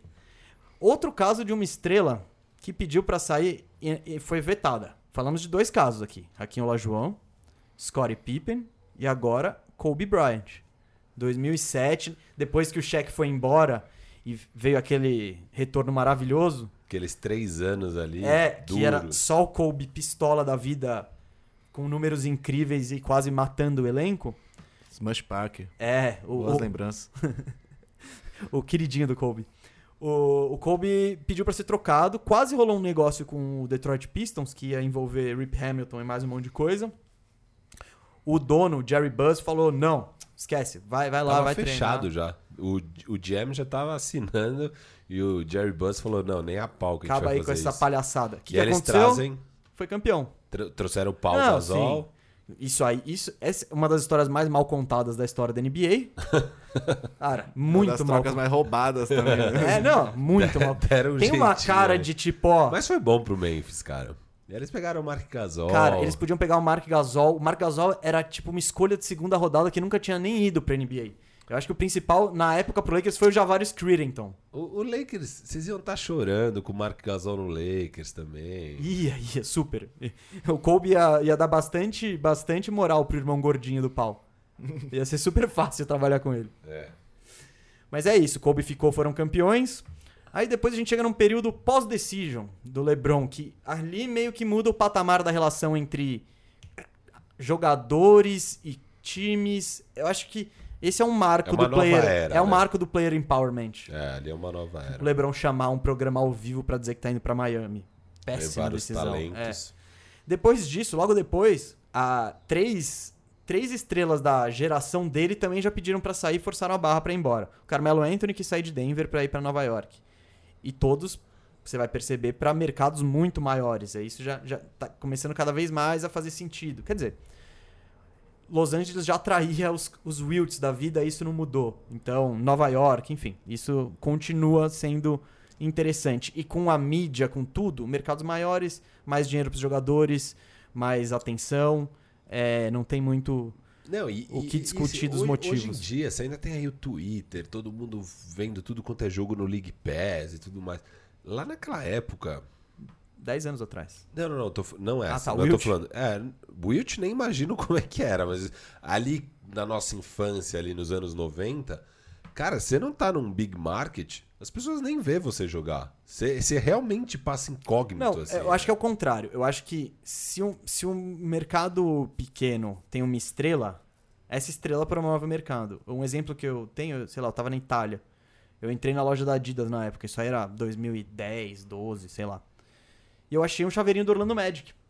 Por quê? Porque o Dwight Howard era um dos jogadores mais populares do mundo naquela época. Então tinha produto do Orlando Magic por aí. Cara, hoje, se eu for em qualquer loja, se eu for na loja da NBA, eu não acho um chaveirinho do Orlando Magic. Pra você ver que. eu- Então o, o jogador tem um papel muito grande. Só que é isso. Acho que uma hora ele chega e fala: tá, eu tô cansado de dar holofote pra eles. Eu vou num lugar que tem o meu holofote e tem o holofote da cidade, enfim. Isso conta.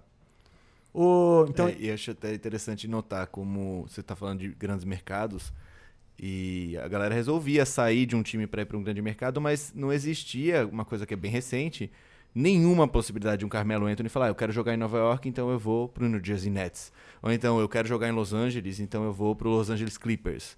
Isso é uma coisa que eu não consigo entender ainda, a- a- assimilar como é que alguém chega a- nesse ponto, tipo, ah, eu quero ir no grande mercado, mas eu não quero a responsa. Eu não quero, tipo, a camisa pesada. Eu quero ir mais tranquilinho. ó, o Gui atacando diretamente Kevin Durant e Kyrie Irving. Eu concordo totalmente. Não só eles, né? Tá atacando aí o Kawhi também. Claro. É, eu, eu acho Paul também. George, que você ama. Paul George. É, Um comentário com quatro alvos. Pau. É, uma só. O Guilherme, eu falei, ele é um polemicista. E, e, cara, mas eu, eu concordo totalmente, né? Já falei aqui que eu acho que essa decisão é muito fraca de ir pro, pro Brooklyn Nets, assim. Tinha que fazer o que o LeBron fez, que é, ah, ai, o Lakers é disfuncional. Tá bom, eu vou pra lá. Mas eu o resolvo. Lakers tinha. É, E ele Kate- resolve com os assets do Lakers, né? Mas Ah, tudo sei, bem. mas o KD tinha que resolver o Knicks lá. Era a missão dele. Era a missão dele nessa NBA, era provar que ele é o cara na Meca, no Madison Square Ah, mas se ele Garden. ganhar, se ele ganhar no Nets, não é que É, vão óbvio, falar, ó, óbvio. você não ganhou. Pô, Nets não é uma franquia falar. porcaria. Mas a questão é que ele não vai ganhar no Nets. Não, tá, essa é outra questão, mas ele ganharia no Knicks. Não, ele não vai ganhar no Nets, mas no Knicks ele ganharia. Eu queria saber a lógica Mas do seu no Knicks, raciocínio. no Knicks ele viraria herói, é tipo É. da coisa. Não, não, É outra caso vibe. ele conseguisse, mas ele tem muito mais chance no Nets do que no Knicks. A maior chance era ele ir pro Knicks e ser o T-Mac do Knicks.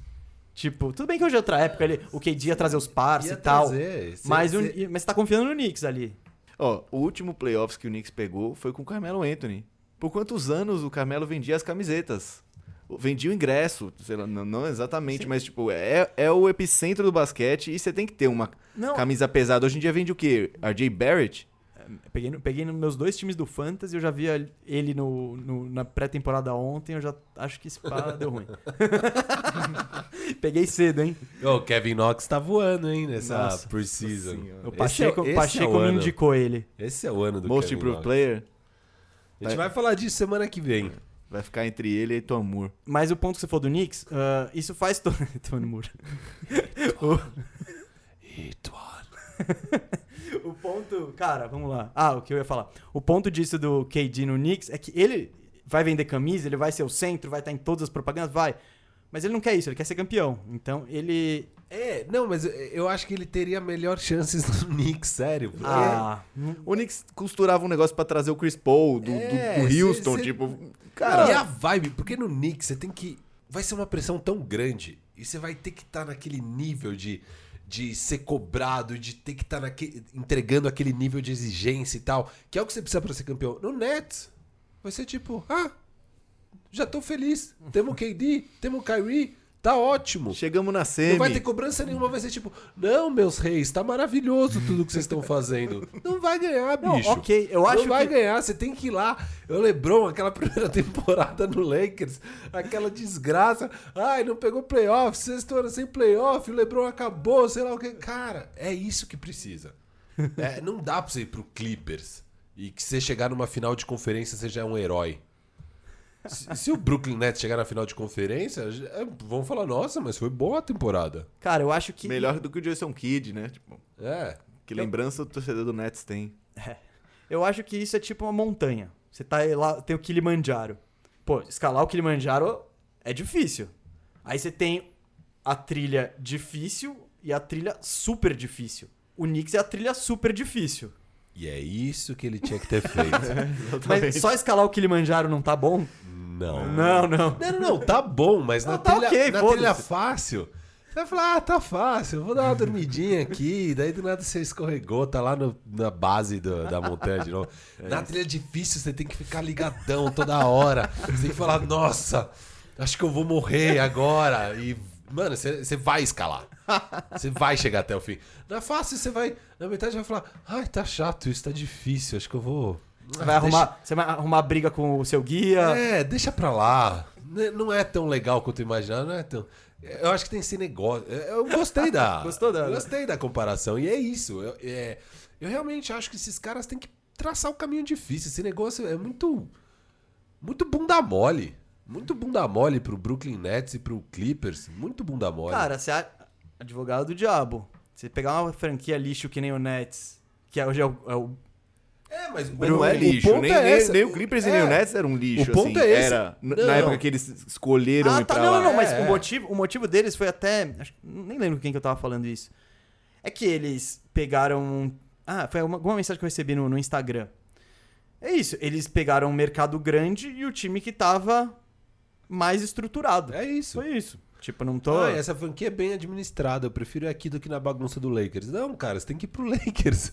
É o que todo mundo É o que, faz. é o que se dá- espera, né? É o que não- se você não é o espera. Kyle Lowry, tipo, ah, tanto faz pra onde ele vai, não, você é o Kevin É, Durant. Você é o tipo, Kevin você é o Durant. melhor você é o- jogador. É, exato. Não, gente. Você vai pro Knicks, cara. Você vai. É, não sei, ninguém vai pro Knicks. Exato. Então, é, você tá falando que a liga inteira é bunda mole. Sim, menos o LeBron. Não, mas Então não, põe não é. Não, pera, A pera liga não, Mas não é a liga a- inteira. abre aspas não é, aqui, não, prefiro não a é a liga liga inteira inteira que é o KD, entendeu? É, exato, exato. Você tá, eu tô falando aqui de um universo de, sei lá, cinco jogadores. Sim. Que é, sei lá, o Giannis. Não é bunda mole. Agora Não, não, agora exato, não. Agora ele exato, ele- desbundamolizou. Não, ele bem, pegou né? o caminho mais difícil agora. Ele acabou de ele assinar pegou 5 o anos do caminho mais difícil. Ele pegou o pegou o Kilimanjaro, Everest. ele tá, o Kilimanjaro foi dado. Ele velho. pegou o Everest numa. Nossa. Ele só tem um cajado e tá lá subindo. Ele olhou a trilha e falou: Ah. É, Ele falou. Acho que se eu tirar o, o tênis esquerdo vai ficar mais legal. Vamos lá. Cara, jogadores que a gente, tem, que a gente deveria ter esse nível de cobrança na, na liga atualmente é, é LeBron, Kawhi, KD, Steph Curry, Giannis, talvez o Luca daqui a pouco. Dame. Ah, não, Dame já não. Dame Não, já não, não- tem esse nível de cobrança com ele. Não. Espere Ele o tá- programa de semana que vem, tá apostas ousadas. abaixo aí. Você vai ver apostas ousadas. Eu amo o Dame, mas é que eu tô falando do patamar de tipo o melhor da liga. Ele não tá nesse patamar. O Dame tá abaixo. Ele tá no último ano nele- dele, eu acho, assim, né? O último De- ano dele pra de mostrar auge, que assim. dá pra ganhar e tal, se quiser, né? Vamos continuar a lista que a gente pegou um caminho, deu uma desvirtuadinha. Vamos, mas tá boa essas nossas Não, não, não, foi justo. Não, não, não, por isso É. que eu nem parei, por isso que porque eu achei lá. que foi bom. Mas a gente já foi de Vince Carter e T-Mac, já demos uma.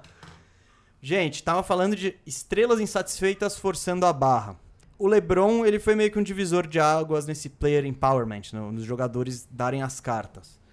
Só que o ano de 2017, aí eu acho que é um marco pra, pra gente ver a situação que tá rolando hoje e que eu acho. Aí vai mostrar que é meio crítica. Vamos, vamos ver. Em 2017, o Gordon Hayward estava insatisfeito em Utah, foi pra Boston na free agency. Chris Paul, insatisfeito no Clippers, foi pra Houston. Kyrie Irving, insatisfeito em jogar com o LeBron e ser campeão, resolveu ir pra Boston. Essa, eh, de todas, é a mais Sem pé nem cabeça. maluca. É. É, é Kyrie, né? É, é o Kyrismo.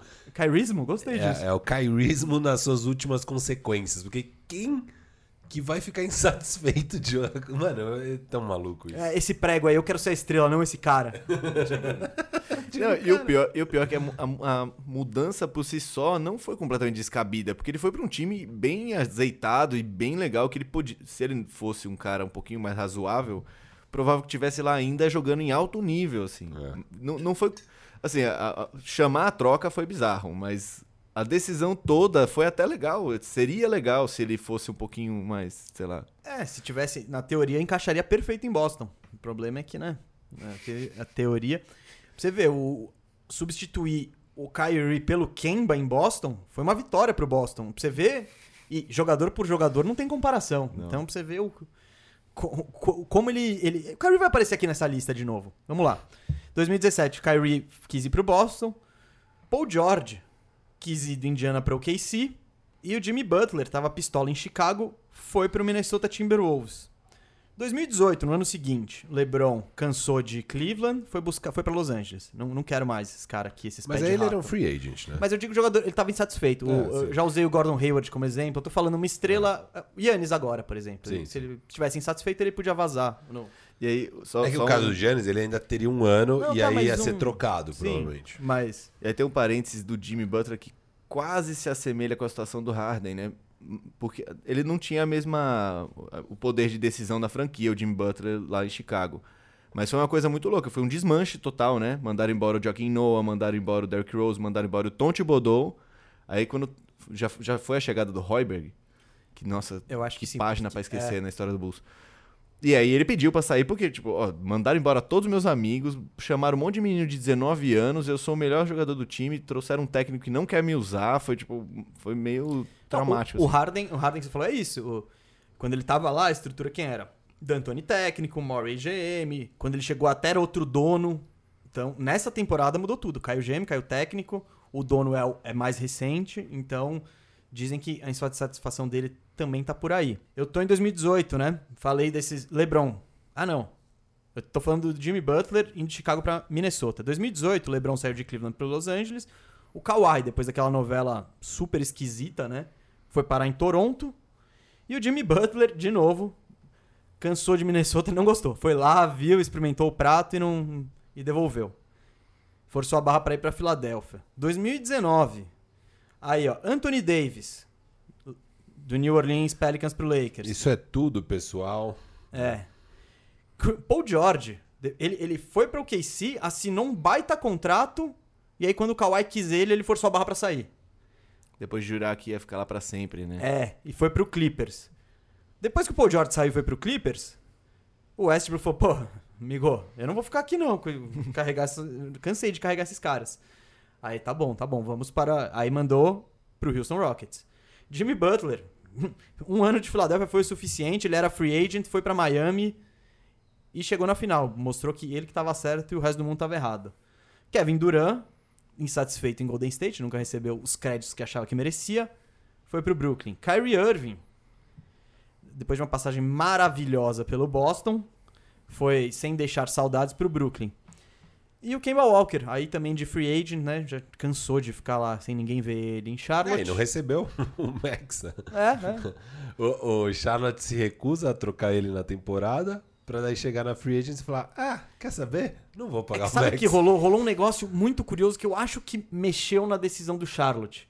O All-Star Game, naquele ano, era em Charlotte e o Kemba era titular. Ou titular ou, ou tava no elenco. E, então, e o deadline, se não me engano, era antes. Então, eles. Se eles trocam. Putz, eu acho que ia ser muito esquisito, tá ligado? O deadline não costuma ser depois do All-Star Mas, Game. cara, eu acho que isso pesou. Eu acho que. eu- depois a gente vê essas datas aí. Mas o All-Star era em Charlotte. te- Teve, esse, teve esse, esse bagulho aí que. Interessante. É, que não é assim que você faz uma decisão de negócios, mas tudo bem. Ah, isso vai ser da hora. Vamos fa- Esse dia vai ser da hora. Vamos acabar com boa parte do nosso futuro. É, foi bem isso. e agora chegamos em 2020. Westbrook pistola, Harden pistola, estrelas pistolas vão embora. O que eu vejo nisso? Cara, a gente tá. Isso tá intensificado. Se for ver o número de casos de 2017 pra cá, é muita estrela explodiu. pistola. E nem só estrela, tipo, subestrelas. É, agora qualquer um. Qualquer um jogador mais ou menosinho já. Paul George, tipo, ah. Não, tá, mas, mas, mas, tipo, se você pegar os caras de antigamente, o Paul George. Daqui a pouco vai o Chris Middleton falar, ah, eu estou insatisfeito. tipo, legal, Chris Middleton. Dwayne Bacon, eu não quero mais ficar na terra do Mickey. Vou levar meus Ah, não, talentos não fala assim do nosso titular, não. para Detroit, que eu acho que lá eles vão me aceitar. Não, mas o, o, o que eu quero dizer é isso, você pega os exemplos que a gente deu das antigas. Cara, Will Chamberlain, Earl Monroe, Kareem Abdul-Jabbar, Dr. J. Era só os craques. Era tipo a elite da elite da elite da liga.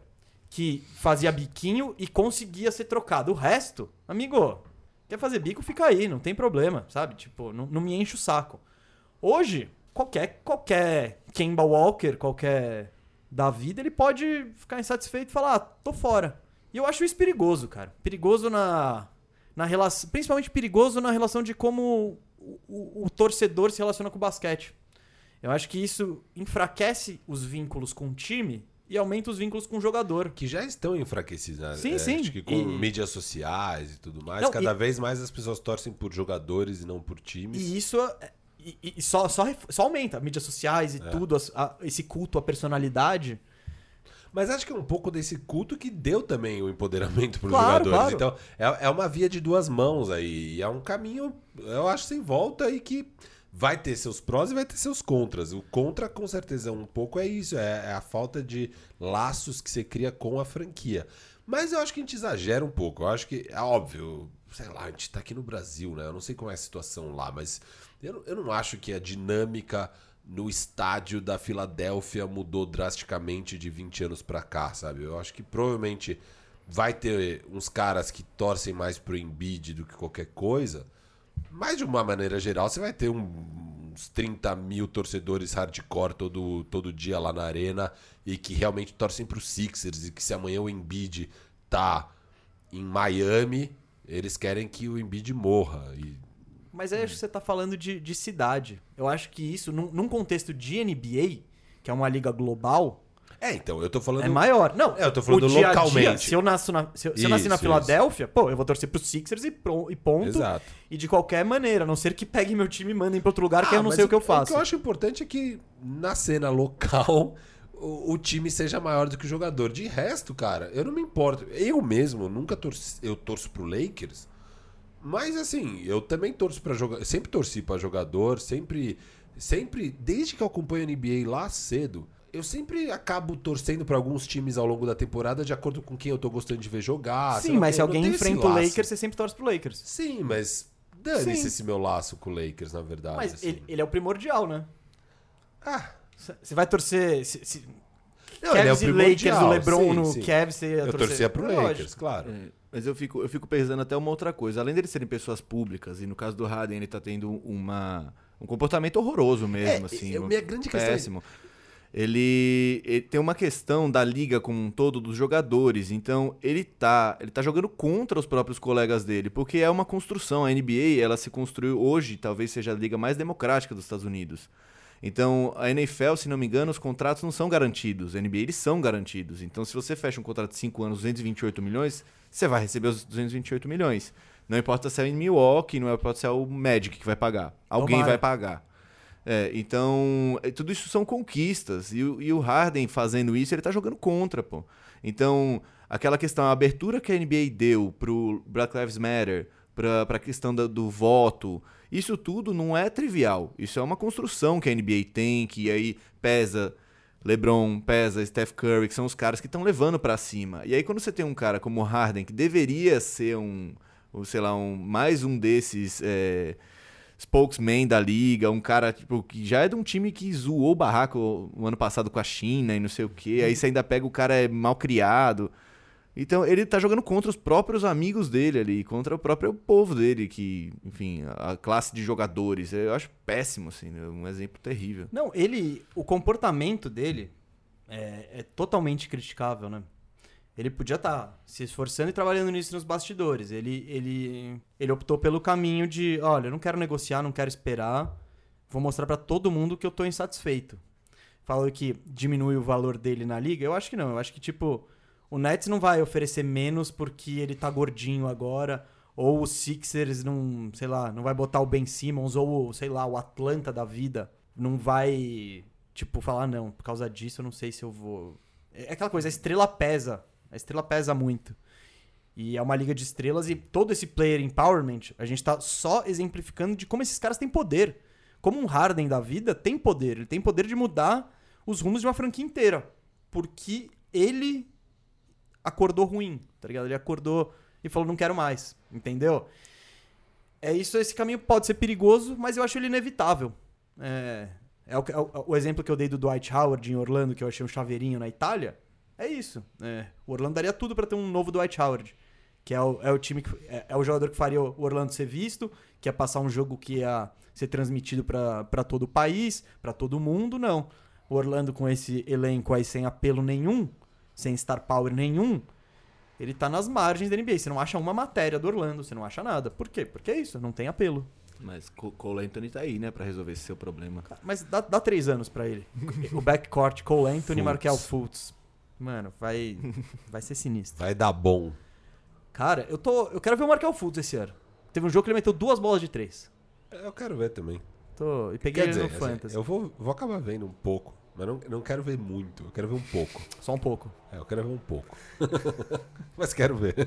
Não tá com aquela vontade de ver. não. Mas um pouquinho, né? Um pouco eu quero ver. Talvez um quarto quarto aqui, um ali. É, aquele jogo. Isso, quarto, quarto, quarto. Você tá, cê tá indo dormir, tá tipo Indiana e Orlando Tá pau a 95, pau, 95, aí você vê o Vamos ter, vamos ter crunch time. Ah, da hora, vou ver. É, então, é, então, você vê a empolgação que o mundo tem pelo Orlando e por times assim. Se for, se for o Minnesota, ele já desliga mesmo, porque ele vai ver o deloading e já deixa Não, pra mas lá. agora tem Ricky Rubio. Eu- Tá no seu fantasy. Tá no meu fantasy, é um jogador que eu gosto de ver jogar. Eu quero, e eu quero ver o Anthony Edwards também. Mas realmente, Dilo e Cat, acho que é a dupla. Eu vou. Eu, eu, eu Menos, tenho. menos palatável, né? É a dupla que eu menos tenho vontade de ver jogar, acho que é Dilo e Cat. Mas chegou o Rubio Não, e tá rolando uma e curiosidade. Pelo menos o comecinho vai ter E que eu ver. gosto do Malik Beasley. Espero que ele já comece a jogar em breve. Vamos, calma aí, calma aí. Era, era pra ele estar preso, na verdade, mas quem É, sabe, né? eu, eu não tenho nada a ver com isso. Nossa, que pessoa ruim é você. Não, mas é que ele não- eu, não, eu não- acho que o caso dele não é tão grave. Eu acho que ele, Ele não tipo, apontou a arma pra família? Ele apontou uma arma pra uma família que parou ele o carro na é, rua dele. Isso, isso, isso. Ah, tá. É, tipo, mas ele não machucou ninguém. Só uma pontadinha de arma É, leve. não, ele é um É tipo de boa. É, Uma metralhadora calma. assim na sua cara. Eu, eu não vou cancelar ele. Ah, não. Sei lá, Canceladinha, dá uma canceladinha. Cara, é os Estados Unidos. Tipo, se o cara não matou ninguém, já tá bom, assim, sei lá. Oi, gente, pra finalizar Harden. Cenário. ele está sendo cotado no Brooklyn Nets, claro. Todo mundo já sabe o pacote, que é aquele Dinwiddie, Jared Allen, Caris LeVert, todos os piques do mundo. Philadelphia 76ers, com o Ben Simmons, um pacote envolvendo o Ben Simmons e talvez não muito mais. É. Aí, o, o- aquelas notícias, né? Aquela notícia que não é notícia, tipo, Harden diz que toparia jogar em Miami e em. Quem que era mais? E no Bucks. Bucks. E no Bucks. tipo, beleza, a gente Ia sabe. ser irado. Bucks. É, imagina a ligação pro Rafael Stone falando: olha, eu tenho o Chris Middleton, que tal trocar ele pelo Harden? É, o pessoal do, do Mismatch, eles tentam simular essa troca, assim. do- seria uma decisão do próprio dono de dizer, não, eu quero continuar competindo. Então traz aí o Chris Middleton e sei lá mais quem eles tiverem ali isso não que é acontecer. competitivo e tal. Mas só não vai acontecer porque durante o All-Star rolou a bem a treta. Existe a treta, né? Giannis não, e é, Harden. é, então, além tipo, de isso não tudo. vai acontecer. Além de tudo, nenhum dos dois vão querer jogar um com Ah, o outro. dizem assim. que o Harden quer, entre aspas, as matérias. Ah, é, ele falou. Ele né? falou. É. Bom, Então- o Giannis não quer.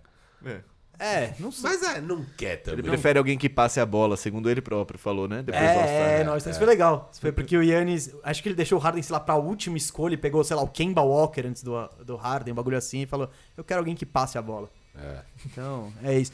E, gente, o que eu queria saber. Tem outros pacotes Não, aqui, posso tem- Não, falar? que- Só, só mas- mais uma dessa história. Aí depois terminou o jogo e perguntaram pro Giannis, né, qual que era a estratégia. Ele falou: a estratégia era dar bola pra quem o Harden tava marcando. Porque ele não sabe marcar. Então, tipo, foi várias cutucadas, assim. Várias. É, eles estavam naquela disputa pelo MVP, É, né? um- o, acho que foi o ano que o Yannis ganhou e o Harden achou que tinha que ter ganhado, Isso, era daí, isso? E, é, e daí o Harden fala: Ah, é fácil jogar assim sem nenhum talento de verdade. É fácil ser grandão, correr e enterrar. É. E aí. Não é bem assim, né? Harden, É. mas tudo bem. Mobamba tá aí pra dizer. Cara. Ah, se eu fosse algum time, eu apostaria no Eu Mobamba. falei Eu disso. no Mobamba. Eu, Eu falei disso, eu falei que o Boston devia ter ido Não, atrás do Mobamba. O problema do Mobamba é que no- ele é o reserva do Vucevic no Orlando Magic. O Vucevic é muito melhor que ele. Mas muito hoje. Então, tipo... Mas é o que eu falo, pega o por isso que Orlando, por isso que o Orlando tinha que estar no pega tank. o Paulistinha. Mas, mas põe o temporada cara- regular não é Paulistinha pro Orlando. Deveria ser. Cara, É o Paulistinha pra daqui três temporadas, entendeu? ah, tá. não, isso faz sentido. Deveria ser, mas não é. A gente tá como Copa do Mundo aí. O oi- oitavo lugar é, é, é- Exato. é título. Vai disputar o torneio do interior, né? Junto com a Ponte Preta. Ah, Orlando tem um pacote aí que pode interessar o Houston? Não, não tem, não tem. Não, ó, eu, eu não quero muita viagem sua, não. Ó. Não, não, não. Vamos lá, vamos Não, lá. os Calma, calma. são. Só pra, só, pra, só pra dizer, a gente falou desses que são pra onde o Harden, teoricamente, indicou que gostaria de ir. Tem sempre a possibilidade de aparecer o time doidão. É. O time doidão fala, eu vou postar que em dois anos eu convenço o Harden a ficar. E eu acho que deveria ter mais times doidões no mercado. Jeito É. engraçado escrever o Sacramento, né? Atlanta? Tá aqui, tá aqui. Tá aqui o Kings. Vamos lá. Quem que vocês acham que, além de ah, o, os times que a gente Nets. falou, Nets e Sixers, E tem, al- Bucks. e Não, o Bucks, o Bucks não tem. a- Eu tô falando de chance de pegar o Yannis. Tá. Eu, eu acho que o Milwaukee não tem nenhuma chance. Não, E o Yannis ou Heat? Harden? O Harden, valeu. Isso. O, não tem. E o Heat? Ah, o Heat tem alguma Porque o- chance. O Heat tava se Heat tem chance. posicionando pra free agency, que agora já não existe mais. Bom, já- já fiz a pergunta então. Além de. Além desses dois, quem mais vocês acham que poderia e ou deveria entrar na disputa? Pra mim, quem realmente deveria é o Heat. Eu acho que é o time que mais deveria estar indo atrás do Harden. É, Eles têm. Eles é o único, é o único time que eu vejo que pode dar algo quase tão bom quanto o Sixers. Que o Sixers é o Ben Simmons. Você pode dar ali um Tyler Hero. Tem que dar Tyler Hero, não Não, dá, não dá pra. Calma, mas você aí você vai poder dar. Então, Tyler Hero mais o, o Kendrick Nunn, provavelmente, mas também pode ser Tyler Hero e Duncan Robinson. Eu tentaria manter o Ah, Duncan Robinson. pensa que você tá pegando o Harden. Você É, vai ter eu que abrir o banco. Não, Ele vai, ter, que mandar o Dragic pra bater contrato. Sim, bate, manda o Dragic e manda provavelmente Miles, Godala. Miles Leonard, Leonardo. É. Tipo, esse. O, ó, Os a gente não não precisa é, falar, não vamos é. entrar muito nos detalhes de quem Isso, vai, quem isso, vem. isso. É tipo, quem que. Por Mas- que, que o mas eu- Houston. O Houston, Ter interesse. basicamente, ele. Cara, o Jimmy Butler, é, a janela dele também não é longuíssima. Nesse auge dele, que estamos, é, acho que entrando de vez no auge, auge do Jimmy Butler. É, e beleza, o Bam é novo, mas e você pode querer manter esse core de Bam com os três jovens, que é o Kendrick Nunn, Duncan Robinson e Tyler Hero, e pensar que você não vai, a sua timeline não vai ser a do Jimmy Butler, vai ser a do Bam. É, o, o Miami, ele pode manter exatamente. Tipo, ele pode dar todo mundo pra pegar o Harden, ou ele pode manter exatamente o mesmo time e ir atrás, sei lá, de um Oladipo, de jogar. Ele vai ter dinheiro pra ir atrás de jogadores específicos pra reforçar. Isso. Então o time do Miami acho que não é esse. É, É, então, as uns opções 25 são milhões ou aí. dão uma molecada, e aí eu vou for, aí eu vou comprometer tudo com Bam, Jimmy e Harden, ou é esse mesmo time com mais reforços no ano que vem. É, se eu mantenho o, o Duncan Robinson, eu topo totalmente mandar Hero, Nunn e o que precisar de salário, mais um ou outro pique, pra montar um time que vai ser James Harden, Duncan Robinson, Jimmy Butler e Bam Adebayo. Eu acho que você realmente briga por título, acho que você bate de frente com o Lakers. Mas o Houston aceita? E, e- e- Eu acho que eu aceita. colocaria Não, Duncan, não, eu tô tem que falando- pôr Duncan Robinson Não, também no dá meio. pra, dá, pra, dá pra você ser a melho- o melhor pacote sem pôr o Duncan Robinson. Ah, eu- se eu sou o Houston, É, eu tô com a faca não, você tem o. Esqueci o nome do menino Silas. Precious Silas. O Silas. É o Silas. Que é o técnico que trabalhou com, com- Só trabalha com armadores, né? O último foi o Luca Doncic. Deve, ia ficar voando, pensando, puta, vou pegar o Tyler Hero. Irado. Imagina a possibilidade de transformar o cara numa estrela É. e tal. E Não, já eu- ia eu animar. acho- É que eu, o Eu acho Miami- bem legal esse pacote Não, eu do acho Miami. legal. Só que o Miami, ele também não tá desesperado. Ele tá Por isso muito que ele não vai bem colocar o Duncan posicionado. Robinson. Mas tá muito bem posicionado pro futuro. É, eu não colocaria o Duncan Robinson justamente por isso. Eu tô bem posicionado. Eu não preciso fazer isso. Mas podendo fazer isso sem dar o Duncan Robinson, eu faria e acho que você tem boas chances desse ser o melhor pacote para o Houston. Vamos falar disso, Gui. Você tem algum... onde você gostaria de quem, quem que poderia ir? Não, gostaria não. Eu ia achar péssimo, mas quem deveria correr atrás era o Clippers. Mandar um Lou Williams e mais o Hum. Paul George, PG. É, e eu ainda coloquei o Lou Williams na frente, né? Porque... mas o Lou Williams e o PG e pegar o Harden. Porque é o que eles precisam. Eles não têm nenhum, ninguém na armação. É o Pat Bev, que não é um bom armador. Ele é um armador defensivo só. É, Eles você- precisam de um cara líder que lide com a bola da, da forma que o Harden leva, da forma que o Westbrook levava, da, da forma que é um. Enfim, que não tem no Clippers. Eu acho que eles deveriam correr atrás sim. Agora eles, eles têm um asset, né? Assinar com o PD não foi. Um, para mim não foi um atestado de que eles amam o cara. Só foi, tipo, agora temos um asset. Agora temos esse maluco All-Star e por cinco anos. Então agora a gente pode trocar ele. Paul George e Lou Will por Harden e Eric Gordon. Não, não. Ah, bate. É, que tem, você tem que pegar mais coisa Ah, é de porque o volta. contrato do Paul George é... É, eu pegaria o Eric Gordon, que o Houston também não vai querer Não, não, é pra despachar. O Eric Gordon é despachável. E eu E acho ele bom pra. Por exemplo, no. Miami, eu- se se você manda os, os dois chutadores, o Robinson e o Hero, e pega o Gordon, eu acho que, tipo, ok, você, você tá com um especialista ali. É. Que não é. Cara, eu. Eu não sei se o. O Houston pegaria isso. Porque eu acho que o Houston, se troca o Harden, tem que se posicionar um pouco pro futuro.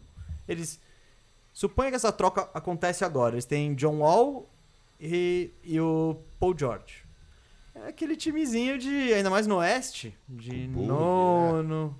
É, oitavo. Eu não empolgo nunca. Não, então. Então eu acho que se é pra tomar esse rumo, tal, eu, eu, eu acho que o, o Houston tá pre- preferindo ou uma estrela estrela ou jovens com potencial de estrela. Por isso eu vou falar onde eu, quem eu acho que deveria ir atrás. Denver? É óbvio. Michael Porter Jr. por Harden. E aí você põe as coisas pra bater ali. É, mas você acha que o Michael Porter Jr. tá à frente de Tyler Hero mais não? É, esse que é Não meu sei, ponto. mas o. É pau a pau. Mas, então, depende de quantos times gostam do Michael Porter Sim, Jr. sim. Mas é que eu disse isso porque, aparentemente, o Denver, em qualquer negociação, ele falou: o Michael Porter Jr. é intocável. Pra mim, isso é um erro gigante. Ah, não, pra pegar o, o O James Harden. James você- Harden, você põe. Então, é, e, e eu acho que o Houston. Se bem que, cara, você acha que seria bom o fit do Jamal Murray Ah, com o seria. Harden? Como que você marca? Com Jokic, Harden É. e Murray? Você, Seria- você seria não embaçado. para esse time, cara. É. Tipo, porra. Você não marca, você não marca também, né? Não, não marca, não marca. Mas. não, não. Não tem, não tem ninguém consegue marcar você, mas você também não marca ninguém. Sim, sim, 140, 136. esse ataque- Esse jogo contra o Washington Wizards ia ser animado. 200 a 200. Ah, ia dar 400 pontos. é. Mas é isso, ia formar um ataque sem precedentes, cara. Você tem o- um, um dos maiores pivôs ofensivos de todos os tempos, passando a bola e organizando o jogo. E, cara, dois chutadores que nem o Harden e o Murray é tipo. É cobertor curto. Você- se o Harden soubesse ser mais coletivo e tudo acho que mais. ele pode saber, acho que ele pode saber. Cara, é que. Sabe quando você cria maus hábitos por É, muito muitos tempo? anos, né? muitos anos fazendo a coisa errada, você talvez não consiga mudar. Eu não acho que. Se ele mudar de time, ele não vai jogar que nem Houston. Não tem. Se ele quiser ir pra um time bom ainda, E É. Boston? Mandando Uh. Jalen Brown e Kemba. cara. Mais picks. Uh, Jalen Brown é legal, cara. Jalen Brown é legal. faz, faz, faz. Houston faz. Faz, faz. Não, Boston faz. É, To- tudo que você tá falando, você acha que os times fazem? Tudo que eu tô falando, o eu time acho, ofereceria a Houston. acho que os times ofereceriam e acho que pra Houston são pacotes melhores do que o do Nets, pelo menos. Ah, sim, eu acho que tudo que a gente tá falando. É. é, o Nets não tem estrela jovem. É isso, não É tem. isso. Então, aí que entra o Michael Porter, aí que entra Jalen Brown. Tyler Hero. Só que o Jalen Brown, eu acho que ele tem o teto menor. E o Golden State? Se eu fosse o Rafael Stone, eu dava uma chorada lá no, no Marcos Smart. Falava, você Aí quer mesmo, Deninho? Harden por Marcus Smart, Jalen Brown. Me tira desse Campbell, eu tenho o John Wall já, esquece. Tá bom. Acho que pro Boston é uma boa também. Tipo, não é uma boa. Eu prefiro ter o Marcos Smart ainda mais jogando com o Harden do que o Kemba. Mas. é. Cara, juntar Jason Tatum com James Harden. Harden seria bem interessante. É. Só que E, você vai e perder. tem o Golden State, cara, que pode mandar Wiggins, Wiseman e o pique do Minnesota do ano que vem pra colocar esse backcourt de Maluco. Clay, Steph e Harden com Kelly Oubre e Draymond Green. Eu não sei esse pacote. Tenho- o contrato do Higgins, ele é bucha. Eu não sei se você tá dando muito. Tipo, não tem se tem. É o Wiseman e o pique, cara. É, então. E o Wiggins tem algum valor. Cara, pra fazer isso, o Houston não, não tá com pressa nenhuma. Eu, eu veria o Wiseman jogar. Põe o Wiseman pra jogar. Claro, talvez ele jogue tão bem que os caras falem, eu não vou trocar esse cara, não. É, Mas eu, é eu por acho que é enquanto, melhor. por enquanto ele é o primeiro pique, é o segundo pique do draft. Então, Sim. assim, Trocar o Lamelo Ball? é um jovem que, puta, vale a pena. E tem o Minnesota, que pode mandar o Anthony Edwards e o, e o D'Lo. Não, es- es- esquece o Dylan. Não, Que seria legal o Harden Esquece o o Cat. Dylan, ele mas, mano, o é tipo, é tipo o Paul George. Eu não acho que eles vão trocar agora. Eles acabaram É, tá com esse negócio de. Não, relação com a cidade. e É, tal. e a Ainda não também, o azedou. Kyrie não dá pra trocar. Não, não, porque ele, che- ele chegou no pacote junto do. Do Duran. É, então. não- Nem. Se fosse. pode- porque seria o ideal, né? Pra Brooklyn. Putz, se eu fosse o Houston, não sei se eu ia querer esse cara, não, velho. Pra Ah, reconstruir meu time. Não, sim. Mas se eu sou o Brooklyn, nossa, essa Não, é a óbvio, troca. óbvio. Eu tô pensando aqui um cara que dormiu em 2018, assim, e acordou em 2020, e ele olha pro Houston Rockets, tá John Wall, Nossa. DeMarcus Cousins e Andrew Wiggins. O cara fala, o quê? O que aconteceu? É, Que então. timaço. né? Porque o bug em 2018 era Já tipo- tava quebrado, já. Ah, já, né? Vamos de. Mais, você quer falar de mais algum time aí, filho? Não, acho que são esses. Ah, eu acho que time doidão que pode entrar. E que deveria. Atlanta e Sacramento. Eu não tô nem aí. Ah, mano, o que, que esses times. O Atlanta até tá mais bem Eu posicionado. até coloquei. Aqui o King seria o quê? Bagley e Fox? acho que eles tentariam manter o Fox pra. É que também não sobra muita coisa, Não, né? acho que teria que mandar o Fox. Ah, mas é, torcer que o Houston confie... Buddy Hilde, né? É, é Buddy Buddy Hilde. Hilde Bagley Hilde, Bagley... e Barnes pra bater salário, sei lá. Não, acho que já bate. Já o bate? Hilde é alto, sei lá. rede é alta. Não, mas não sei Então, se bate. Ah, mas aí né? tem os Corey Joseph da vida. Cara, aí seria... Eu acho que... Rachão Holmes. Ah, mas Hilde Bagley é muito Não, não, muito pouco, muito pouco. Não, tem que mas, ser Fox. não, não, não, mas o, o Houston, ele apostaria nos picks horríveis do Sacramento. É tipo, essa franquia é um lixo eu tô pegando pique em 2025, Ah, pique em 2028. Eu gosto de pegar De'Aaron Fox e, e Bagley. Mas é que E os picks. Não, não, É e os que- picks, mas eu tô sim, falando, eu e- daria valor. o Sacramento não faria isso, sabe por quê? Porque, mano, o que, que o Harden, que, que o. Harden vai falar? Não, É, não, exato, é exato. tipo, o Harden vai Seria- chegar lá e falar, legal, esse time é só eu. Seria Halliburton, Harden, Rachão Holmes. é, Hilde, HHH, é, Holmes, ó, tudo H. Ó que time interessante. E, Interessantíssimo. E Hassan. O Vavo vai gostar É, dessa. White- Whiteside tá lá. dessa Tá lá, tá lá. E Hassan. Ração Cinco essa- Hs, cara. Animal. É, então. Eu É acho tipo que o Harden time vai. do O, Har- Fantasy, o que é Harden só vai B. é, o Harden vai olhar o time e falar: legal, tô indo pro strip club, valeu. Me encontra lá, galera. Tô indo pra San Diego. Quando eu chegar, a gente joga. Agora, Atlanta, eu acho realista pra todo mundo. Atlanta pode oferecer um John Collins, eles pegaram o Onyeko Congo, eles têm Kevin Herter, Cam Reddish, DeAndre Hunter, tudo É, moleque. Tudo banco ali. É tudo cara que ninguém viu direito qual é que é, mas são moleques. É tipo, você quer pegar um. Você pode apostar que o DeAndre Dre Hunter vai ser um Você ia baita. gostar de ver Trey Young com. Cara, ia Harden. ser esquisito. Se os dois. Cara, são dois jogadores ofensivos incríveis. Só que teoricamente eles são bem parecidos do É, estilo de então. jogo. Eu não ia curtir Você- muito isso, não. Cara- Uns podcasts atrás você usou um um adjetivo pra descrever a defesa do Trey Young. É. Ele com barba seria isso ao quadrado, né? É, exato. Eu não lembro o Seria que, você re falou. repugnante. Repu- é, Re- repugnante. Seria terrível. É, então, mas. Não sei, se eu sou Atlanta, eu tô, eu tô pensando em fazer isso aí, cara. Tipo, vamos lá e vamos ver. Só que eu acho que o Atlanta tá numa. Mais cauteloso e fala, agora eu vou ver o que que tem.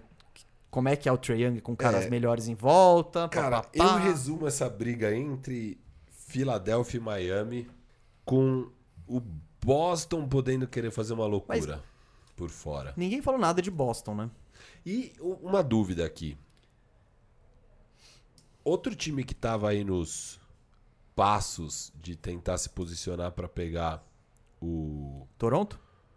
Tem o Toronto e tem o Dallas, né? Que são dois times que estavam se posicionando pro não Giannis. junta, Como o Giannis vai embora, como o Giannis já se for, é que eles estavam com Eles estavam com cap space, space, né? não é? A É, 7. Eles não é, têm não o que oferecer. asset, é. só. Vai dar o quê? O Siakam? É, é, não, não. Pode dar o Siakam. O, cap, o, o asset deles era o cap space pra pegar o Giannis. Não, é verdade. Não estão na briga. É Aí, isso. Siakam e Lowry. Por, por Harden e John Wall. Daí você vai ter Harden e Anunobi arrebentando. Eles tretaram? Não, mas tipo, você não vai chegar em lugar nenhum com isso. Não, você tem o Van Fleet. Ah, eles, eles Lamazia do eles- Norte não precisa eles disso, estão nos cara. playoffs. É, eles estão nos playoffs. eles- Você botou eles em segundo com Lowry, Van Fleet e Siakam. É, eu sei, mas. Você tá botando o Harden que é melhor. Temporada que... regular, que esses Sim. caras ganham muito jogo, mas eu não acho que eles vão ganhar nada nos playoffs. E eu não acho que o Harden chegando lá muda esse cenário, ainda mais tirando o Eu Siakam. não sei se o Harden ia gostar muito de morar em Toronto. É, a balada deve ser fraca lá. Eu tô por Se bem que pra esses caras. Esses caras fazem a balada, né? É. Mas eles Pega gostam uma- de ir ele em pega um ambientes. avião, Ele pega um avião de uma hora pra Nova York, já tá beleza. É, isso tá É, tranquilo, tá, tá tudo tranquilo. bem. Bom, gente, o programa tá chegando ao fim aqui, mas antes, vamos falar um pouco do Fantasy Bandeja, né? Come- Comentamos no início do programa e a gente vai repassar pra você todas as equipes que foram escolhidas. Eu já vou falar em ordem, que foi a ordem de escolha no draft. E a ordem dos jogadores foi a ordem que eles foram escolhidos pelas equipes. Então tá, não tá separado por posição nem nada. É por escolha do pique. Eu vou com o primeiro time, o time do Vavo. Cara, eu errei ontem todas as vezes que eu falei esse nome, eu acho que eu vou errar de novo. Ou que é Elephants. isso mesmo. Foi bem, foi bem. Foi bem, foi bem. O time do Vavo é Antetokounmpo, Butler, Siakam, John Collins, Fred Van Vliet, Hassan Whiteside, Devontae Graham, Buddy Hield, Kevin Love, OG Anunoby, Delon Wright, Rushon Holmes e Evan Fournier, ou conhecido como Fournierro. Qua- Quase, uma, quase uma, um spin-off do Trudettes, esse, esse time, né? Bastante Toronto Raptors. True É, ele, ele foi total no Toronto. Bom, já que o Trudettes foi citado, o finado Tru- Trudettes era o time do Gui Gaspari na nossa liga de fantasy. Só que esse time lamentavelmente nem terminou a temporada. Por quê? Por desavenças com o comando da liga. E quem era o comando da liga? Firu.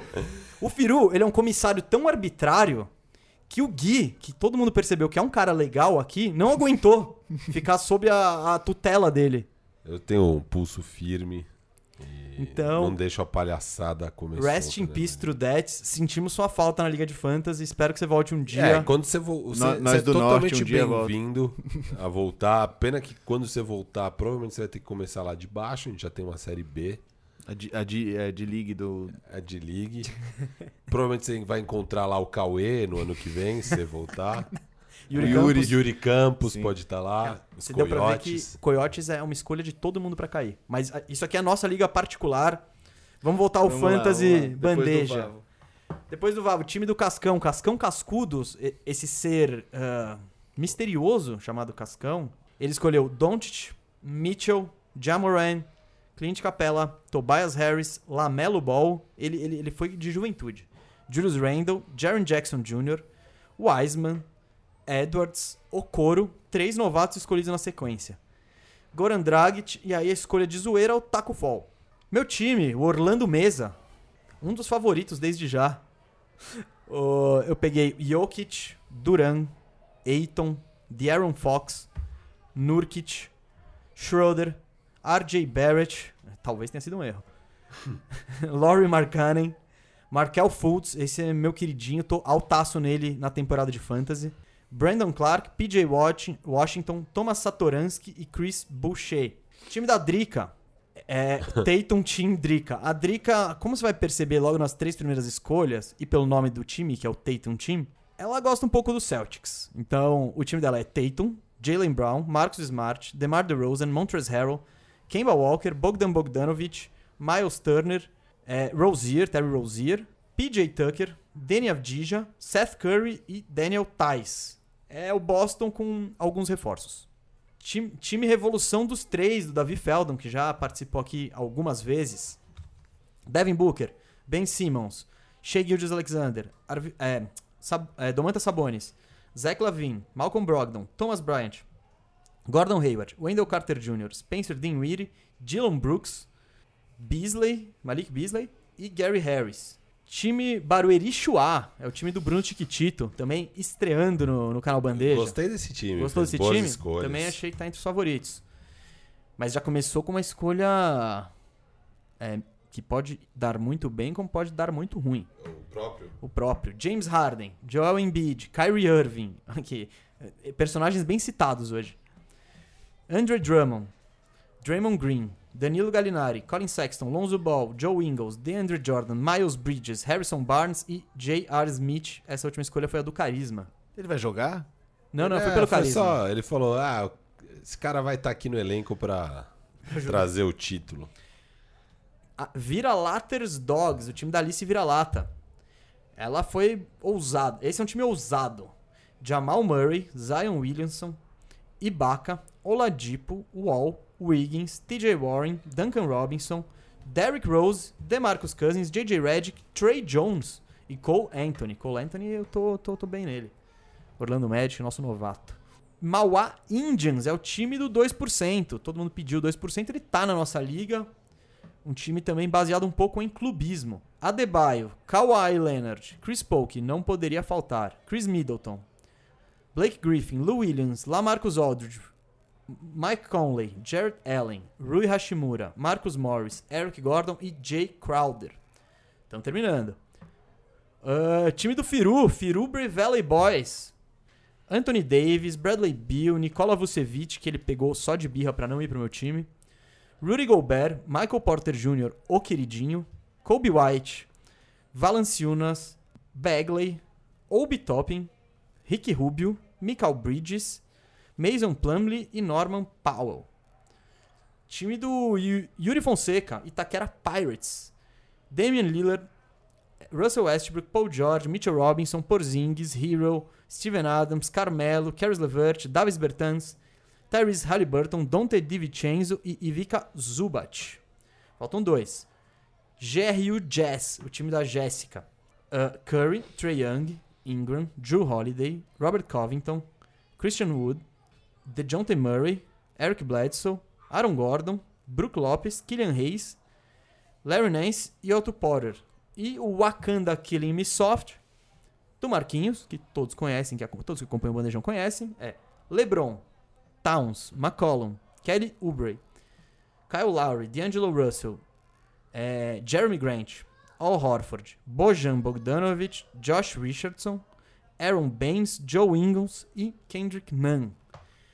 Repassei rapidinho os times aqui. Eu e o Firu não vamos, não vamos palpitar, não. Porque nós estamos enviesados e também não nos queremos indispor com nossos colegas de Fantasy Bandeja. Por isso, temos o polemicista aqui. E o especialista em fantasy. Um especialista em fantasy, um injustiçado, um perseguido pelo establishment liderado pelo Firu. Mas no Fantasy Bandeja o Firu tem um pouco menos de poder. É, é, não é um poder absoluto. Eu, eu, tenho uma mão menos de ferro, uma mão mais suave. Mais suave. De algodão, talvez. Então, a mão de algodão. Eu queria perguntar pro Gui. Três favoritos aí pro título. É difícil, é, é sempre difícil para quem não brinca de fantasy. É sempre difícil saber como o time vai terminar, né? Principalmente os times do Firu, que ele troca muito, assim. É que ele é, erra muito bem... no draft, né? Então aí só tem muita não vaga. Não foi tão bom o seu draft, eu tô Você impressionado. Não, não, gostei tanto assim do seu é? draft esse ano. Mas é. O que, que você corneta no draft do Firu aí? É, eu quero que você cornete. O Vucevic não precisava, né? Porra! Não precisava. Oh, aí você atinge os dois. Mas é, por exemplo, Kobe White da hora. Eu, eu acho que ele vai, vai se a gente espera que ele saia bem, né? Com o Billy Donovan e tudo mais. Com eu mais peguei espaço. ele na minha outra liga. Tanto que o Firo foi buscar cedo porque sabia que tava no meu é, watchlist. Davis, eu maravilhoso. Eu bolado com você, por sinal. Eu, eu deixo você ficar com o Vucevic nas duas ligas e eu fico com o Kobe White nas duas ligas. Não. A gente conversa disso. Oh, mas eu... Algumas coisas... Bastante coisa passou, né? Já comentamos do Vavo. Eu gostei do time do Cascão porque eu tô muito alto no Memphis esse ano. Eu tô achando que é. esses dois meninos vão, tipo, Jai, jantar. Jaren Jackson? O Jai e o Jaren Jackson. Eu acho que eles vão jantar, cara. A gente tá vendo essas primeiras partidas que a gente sabe, é só uma pré-temporada. Mas eu acho que eles vão muito bem. O Speed eu adoro ele. Mas assim, é um time, é um time que eu gostei de coração, assim, não acho que vai tirar muito caldo desse eu time do Cascão. Que o Mitchell, ser... ele é melhor de vida real do que de fantasy. Eu não sei. E ele é. pegou três, ele tem quatro novatos. Não, três. É. Não, quatro. Quatro. Ele, ele realmente no Fantasy às vezes é meio complicado, não rende o que a gente espera. Só no Fantasy? Ah, não, achei que você tava falando do Cascão. O Spida, o Spida. Achei que era o Cascão que era meio não, complicado. O Cascão era o Yudo. Agora, quem que eu queria destacar, que eu acho que foi bem de verdade, foi o Taquera. Esse time eu acho que vai ter muito, muita pontuação, vai ser bem legal, cara. O cara tem o Dame, o Brody o Paul George, que é um bom jogador de, de, temporada, vai, a gente pode não gostar mais dele, ele foi cancelado e tudo mais, mas ele, ele é um bom jogador de regular. Porzingod. Porzingis, se tiver Sei saudável, lá, né? ele joga, mas o Mitchell Robinson é um cara que pega rebote, dá toco pra caramba. Então, mas Tyler Hero. todo mundo que ele botou aqui, caída, todo mundo que ele botou aqui, eu imagino que vai ter tempo. Fora Carmelo, Tyrese Halliburton. Carmelo. O Carmelo vai jogar uns, uns 20 minutos por Nossa, ah, Carmelo vai ser dropado é, com duas semanas. Carmelo ele exagerou, eu achei também. Lavert, eu acho meio complicada a situação dele em Brooklyn. Eu gostei do Bertans, bom pique, e gostei do DiVincenzo. Você vai ver, ah. pra, pra, pra décima escolha tá ótimo. Halliburton eu gostei. 130 é bom. É, e, e outro Zubat que... não, mas daí ele já, acho que ele já tava no alto pique quando ele pegou o Zubat. Sim. E outro time que, que ficou legal, que pelo que eu vejo aqui, imagino, né? Quantidade de tempo que os caras vão estar em quadra e o time que eles jogam foi o Akanda. E eu não gosto, tem exatamente aquela dupla deplorável, que é o Cat e o. E o Dillow. Mas os dois vão estar em quadra o tempo, em 40 minutos. É, e os dois então... caíram bastante no draft. É, ele pegou o Dillow em 61. Foi ótimo. E eu já vi alguns comentários de que o menino novo lá, esqueci o nome dele já, o, o número um do draft Anthony esse Edwards. ano, Anthony Edwards, que já chegou com, aque, com aquela vibe de bust. é... Bustinho puro? É, é com aquela cara de Marvin Bagley, assim, que todo é. mundo esperava. É, enfim, mas eu acho que esse cara vai bem em Wakanda. É, ele é. pegou LeBron na, no último pique do primeiro Não, round. Ele pegou LeBron segundo. e Towns ali, foi uma, uma boa. É, LeBron uma, um e bom Towns combo. foi forte. É que o CJ CJ ele é ruim de fantasy. Ele é ruim de fantasy. Eu já tive ele alguns Porque ele anos. só pontua, né? Ele não faz mais do E o que Kelly. Oubre, ele pegou cedo, ele pegou em 37, roubou de mim, o nome do meu time era em homenagem ao Oubre. Eu ia pegar ele no pique seguinte, achando que era cedo, mas o Marquinhos foi mais rápido. E Ah, acho mas- que o Kelly Oubre não entrega valor de 37. Ó, nada que você der o seu Michael Bridges e o Norman Powell pra um Kelly Oubre, eu acho que dá, né? É, acho que é uma boa troca, o Marquinhos vai topar. Aí, Michael Marquinhos, Bridges, já. inclusive, saiu bem baixo, né? Ele, ele deve ser titular, eu acho. Esse... Vai, vai ser é- titular. eu- o, Finha tá, o Firo tá muito mais alto do que eu. Eu acho que tem muita gente nessa rotação do Phoenix e eu não sei quem vai jogar. Eu peguei o Mikal nas duas ligas e nas duas nessa posição de 129. E eu acho que vai. Ele entrega valor de top 100. É porque ele Não, joga de não. 3 e 4, apesar de ser baixo, É. né? Sim, mas eles já têm o Cam Johnson, Jay tem Crowder. Jay Crowder, Darius Saric. É o Jay Crowder, né? Ó. Ah, mas contratou ele vai ter que dar minuto, E é. Tem o novato na 4. Ah, é, na 4. Então, Ixi. eu acho que tá meio crowdeado aí. Jalen Smith, né? É, Jalen Smith. É, não. Mas eu acho que ele joga bastante, sim, o Mikal. Eu acho que é o ano do Mikal. É a hora e a vez do Mikal. E eu não vi ninguém aqui, quem gosta de rookie, eu não vi ninguém aqui pegando Desmond Bain. Pode pegar. Pode pegar? Vai ser bom. vai ser Memphis. bom. É. Bom, ó, dica do Gui. É o Pra- próprio Bane, na verdade. Você já viram esse maluco? Não? É, é o cara que você não acredita que ele tá jogando na posição que joga ou do jeito que joga. Ele é gigante, ele parece o próprio Bane, do, do Batman. Uhum. E ele é gigante, cara, e ele tem um arremesso muito bom, que é uma coisa que a gente tá acostumado a não ver, né? Um cara que é muito monstruoso atleticamente assim. Em geral não tem um bom shooter, né? Mas ele tem. Gustavo, só pra finalizar, alguma dica de fantasy pra galera que vai. Porque muita gente ainda não fez o draft da Liga de Fantasy. A NBA começa na terça. Acho que muita gente deixa pra fazer o draft nesse último fim de semana antes de começar a NBA. Dá Cara, alguma dica Ó, aí? eu vou pegar jogadores que. Eu vou falar três caras que estão.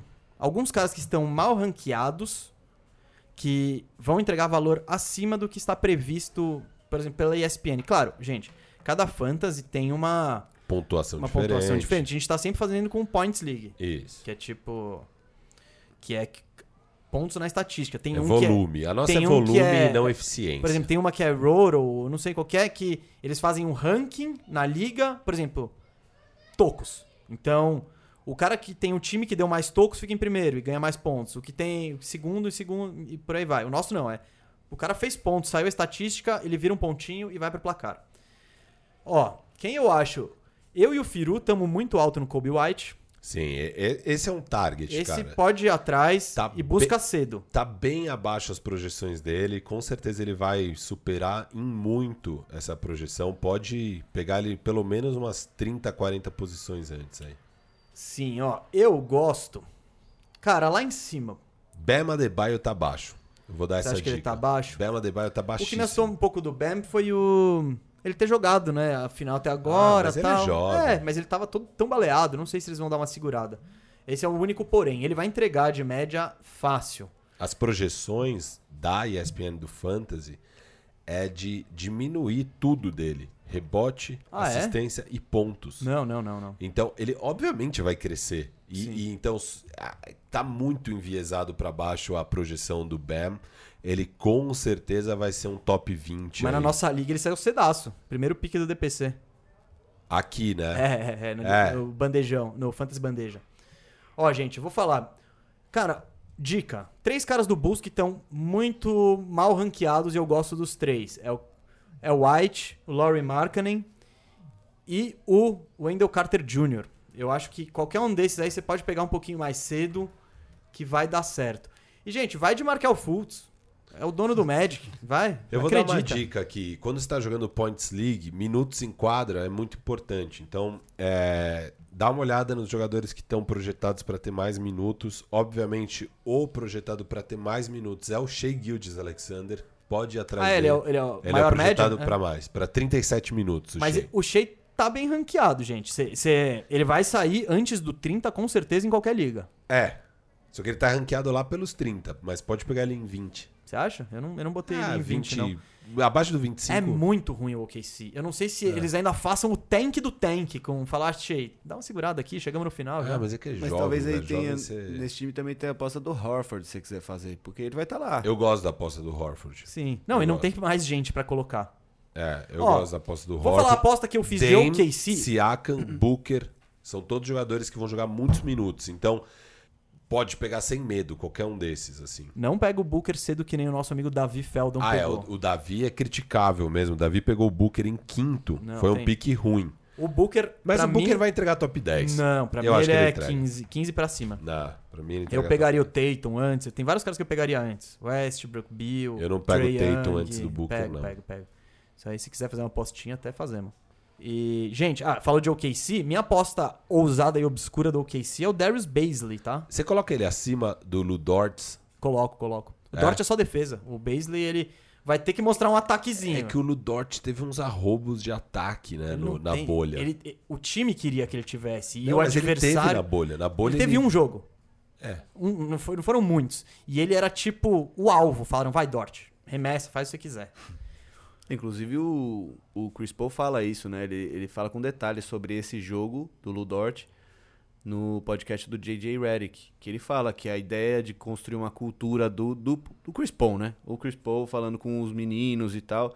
E ele falou que chegou pro cara falou: Você tá, tá arremessando, você tá tipo on fire. Vai, é você. Hoje é você. E aí ele conta com detalhes como é que foi o, o estímulo que ele deu, o que, que ele falou pro cara, pro cara fez mais de 30 pontos, não foi aquela partida? Sim, acho que foi o último jogo, não foi? O jogo 7, se não me engano. Então, gente, Firus, quer dar mais alguma dica aí? Alguma. Cara, é, acho que tá bom já. A gente demos boas Gente, dicas. se quiser ver É. nosso draft, quem pegou o quê, tá tudo lá no YouTube com pics comentados. Quase todo mundo participou da live. Foi muito legal. Ah, É, eu- ia falar assim, não façam como o Mauá Indians e o Vira-Latas que pegaram o Boogie Cousins e também o Rui Hashimura na frente do Dia no Nobe. Isso não tem cabimento. É, o Rui Hachimura na frente do Di não dá mesmo. o... o Cousins é aquela aposta muito risco, É, muita... a aposta no Cousins eu gosto, porque pode dar bom. Depende de quando você vai pegar o Cousins. na mas- frente do Dia no Nobe? Ah, eu pego o Bug na frente do Ó, gente, um negócio, coisas que eu sempre levo em consideração no fantasy, minutos em quadra, saúde, idade, são coisas que pesam. Eu, por exemplo, Possibilidade de ser trocado. é times muito ruins. Eu não quero, eu não quero que minha estrela seja de um time que tá em É, tank. isso é uma coisa importante. A final do Fantasy é no final da temporada regular. Então, se você tem uma estrela que o time vai estar em tanking na reta final. Anthony Davis a- antes de ir pro Lakers, na temporada de antes. É, no ele pé. era, ele era o melhor cara em média, só que o futuro dele era bem nebuloso. Então, ele já tava tretado com o time, ninguém sabia o que ia acontecer. Então, esse é um caso que você vai pegar o cara cedão e depois pode, pode dar ruim. Eu tenho uma dica aqui que foi elogiada pela Alice. Foi o meu 12 pick no nosso draft ontem. É o Mason Plumley em Detroit. É um pivô que vai trazer bom valor. Fiquem de olho aí nas suas ligas. Corey Zeller no Charlotte vai ter média maior e tá mais mal ranqueado, Você acha? eu acho. Hum, não, eu gosto do Plumlee. Acho que ele é bem subestimado por ter sido banco do Jokic todo esse tempo. Acho ele um bom pivô. Tá ganhando Mas- uma grana boa Mas em tem uma, Detroit. tem uma galera em Detroit, eles pegaram o novato, ele- o Blake Era- Griffin Aaron vai jogar Baines- de pivô. Aaron Baines saiu depois na liga de vocês Ah. e ele vai ter minuto. O Baines eu gosto também. O Baines é uma boa dica. Também melhor que. Outra opção melhor. Aaron Baines em Toronto. Já não tem Gasol, já não tem Ibaka. Pode pegar que vai Mas dar bom. minha braba do Trudettes do Toronto é Chris Boucher. Eu peguei ele nas duas ligas porque ele vai ter média maior que o Baines. Eu gosto do Norman Powell e gosto do Powell. Giannonobi também. Norman Powell é o O- sexto homem da O liga. Boucher eu acho que ele é muito produtivo em pouco tempo. E esse ano eu acho que ele vai ter tempo. Então, tô botando fé. Bom, aqui então demos algumas dicas. Vocês pegariam o Wendell Carter Jr. esse ano? Recomendei. Esse ano vai? Você já Recom- recomendou? Recomendei, Ah, recomendei boa, o trio boa. do Bulls. Boa. E, e uma última dúvida: dois pivôs que sempre a gente acha que vai estourar e até agora ainda não estouraram. Vocês pegariam Thomas Bryant do Washington e vocês pegariam Mitchell Robinson do Knicks? Eu não tô alto em nenhum dos É, dois. eu Eu, já vou- desisti Eu, um eu pouco tô mais. dois. É que, bom, vamos lá. O Mitchell Robinson, ele tá ranqueado lá em cima. E o Thomas Bryant tá lá embaixo. Eu vejo o Thomas Bryant com, como um valor melhor. Porque pra pegar o Mitchell Robinson, você vai ter que gastar uma escolha mais alta. Então eu acho que se fosse pra pegar um dos dois, eu deixava cair e pegava o Thomas Bryant. É, Eu tô, eu tô desatualizado com o roster do, do Wizards, mas se eu me lembro bem, é Thomas Bryant e Mo Wagner. E, Só. bom, tem o Bertans. Não, mas ele é, é não, pivô, não. né? Ah, mas eu, eu, acho, eu imagino o Bertans nesse time de ataque maluco aí, de stretch 5. Ah, Ah, a gente, já, a gente já não marca mesmo? Vamos... Ele também não pega rebote, né? Não, Ele- não tem problema. É. Isso tem o Westbrook já. Ele, ele quer todos os rebotes. Mas eu acho que é uma boa aposta, assim. Melhor que o Mitchell Robinson. O, Mitchell, o Knicks também tem o Nerlens Snow de pivô, aí tem o Obi Toppin, aí tem o Julius Randle. Por isso que eu não gosto muito do Mitchell Robinson. Ano passado eu tava mais alto nele. É, eu tava também, me ferrei ano passado e já meio desisti de apostar no Mitchell Robinson. Ele é um cara de muito talento, mas o- o- os GMs lá em Nova York não ajudam o caso dele, né? Ele nunca tem o- É, agora, a situação tem um- boa pra. Tem um parênteses que eu vou Explodir. lembrar. O GM não. Mas o técnico novo dele vai ajudar. Porque o técnico É. novo dele gosta de, Gosta. de ir até o limite, né? Físico de qualquer atleta. Então, se ele gostar, se o, o Thibodeau gostar dele, ele vai jogar 40 minutos. É verdade. Gente, vamos encerrar aqui, vai. Valeu. Temos duas horas. Calma, calma, calma, calma, calma, calma, calma. Dá tchau, dá. Considerações finais. Se você é o Vou Firu. dar, calma, pode dar tchau, eu só então. falei valeu, ia deixar você falar. Não, é que você fez uma pose de valeu, tô, tô vazando. Não, não, imagina. Eu trato bem aqui todo mundo. É, obrigado a todo mundo que ficou com a gente aqui, que ficou também ontem três horas na live com a gente. Monstros. É, obrigado a todos os colegas agora de Liga de Fantasy. Muito obrigado pela Que participação de vocês. Acho que vai ser uma temporada bem legal a nossa aí no Fantasy. Vamos dar muitas dicas ao longo da temporada. Sim, a gente vai cobrir, né? O que for a gente vai acontecendo. cobrir a liga. Então, nisso, automaticamente a gente vai dando umas dicas. E a gente curte muito fantasy, acho que vai ser bacana. E é isso. Esse é o último episódio antes de começar a NBA. Sim. Terça-feira começa a NBA. Estamos muito animados para isso. O episódio da semana que vem a gente já vai gravar agora também. Então vai ser um episódio. Eu ia até falar isso, que vai ser com o próprio Gui. Vai ser com o próprio aqui. Gui. Beleza, gente. Firu, tchau. Tchau, me sigam. Eu sou o FiruBRR no Instagram e arroba FiruBR no Twitter. É, por favor, sigam. Eu quero chegar ao nível do nosso convidado da semana passada que consegue mandar o arrasta pra cima. Eu tô Mas muito você tem coisa pra arrastar pra cima? Ah, eu vou ter se me derem a oportunidade. É, me sigam. Eu tô com 500 seguidores, só que tem 30 mil pessoas ouvindo a gente toda semana. É, Então, óbvio- antes de dar tchau pro. pro... Bom, tchau, Firu. Tchau. E sigam Tchau. o canal Bandeja, que Siga. principalmente no canal Bandeja a gente precisa arrastar pra cima. Eu também tô com 500 aí, quero mais. Tem 30 mil pessoas ouvindo a gente. Se você for seguir o Firu, segue eu também aí, arroba GustavoMes87. Gui, não vou nem pedir um, um grande tchau ali nem nada, porque você já tá no programa da semana que vem.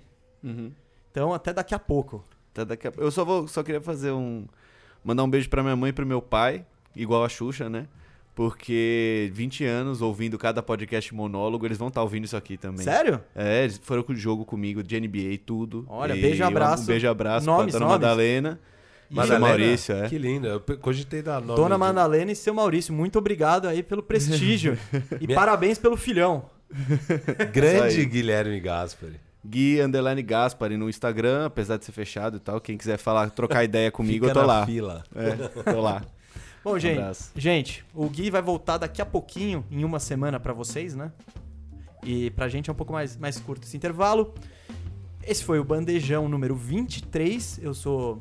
O Bandejão é apresentado por mim, Gustavo Mesa, pelo Rafael Cardone, o Firu. O convidado de hoje foi o Gui Gaspari. E a edição é de Isaac Neto, monstro sagrado do Fantasy também. Mas não tá na nossa liga do Bandeja. Ele tá na nossa liga pessoal. Isso. Gostei muito do draft dele aqui, vou deixar registrado que o Isaac. Ele ouve isso aqui. Tá sendo bem avaliado pelos jornalistas da nossa liga pessoal também. Ah, é? Jornalistas. A liga pessoal, tirana. Valeu. Valeu.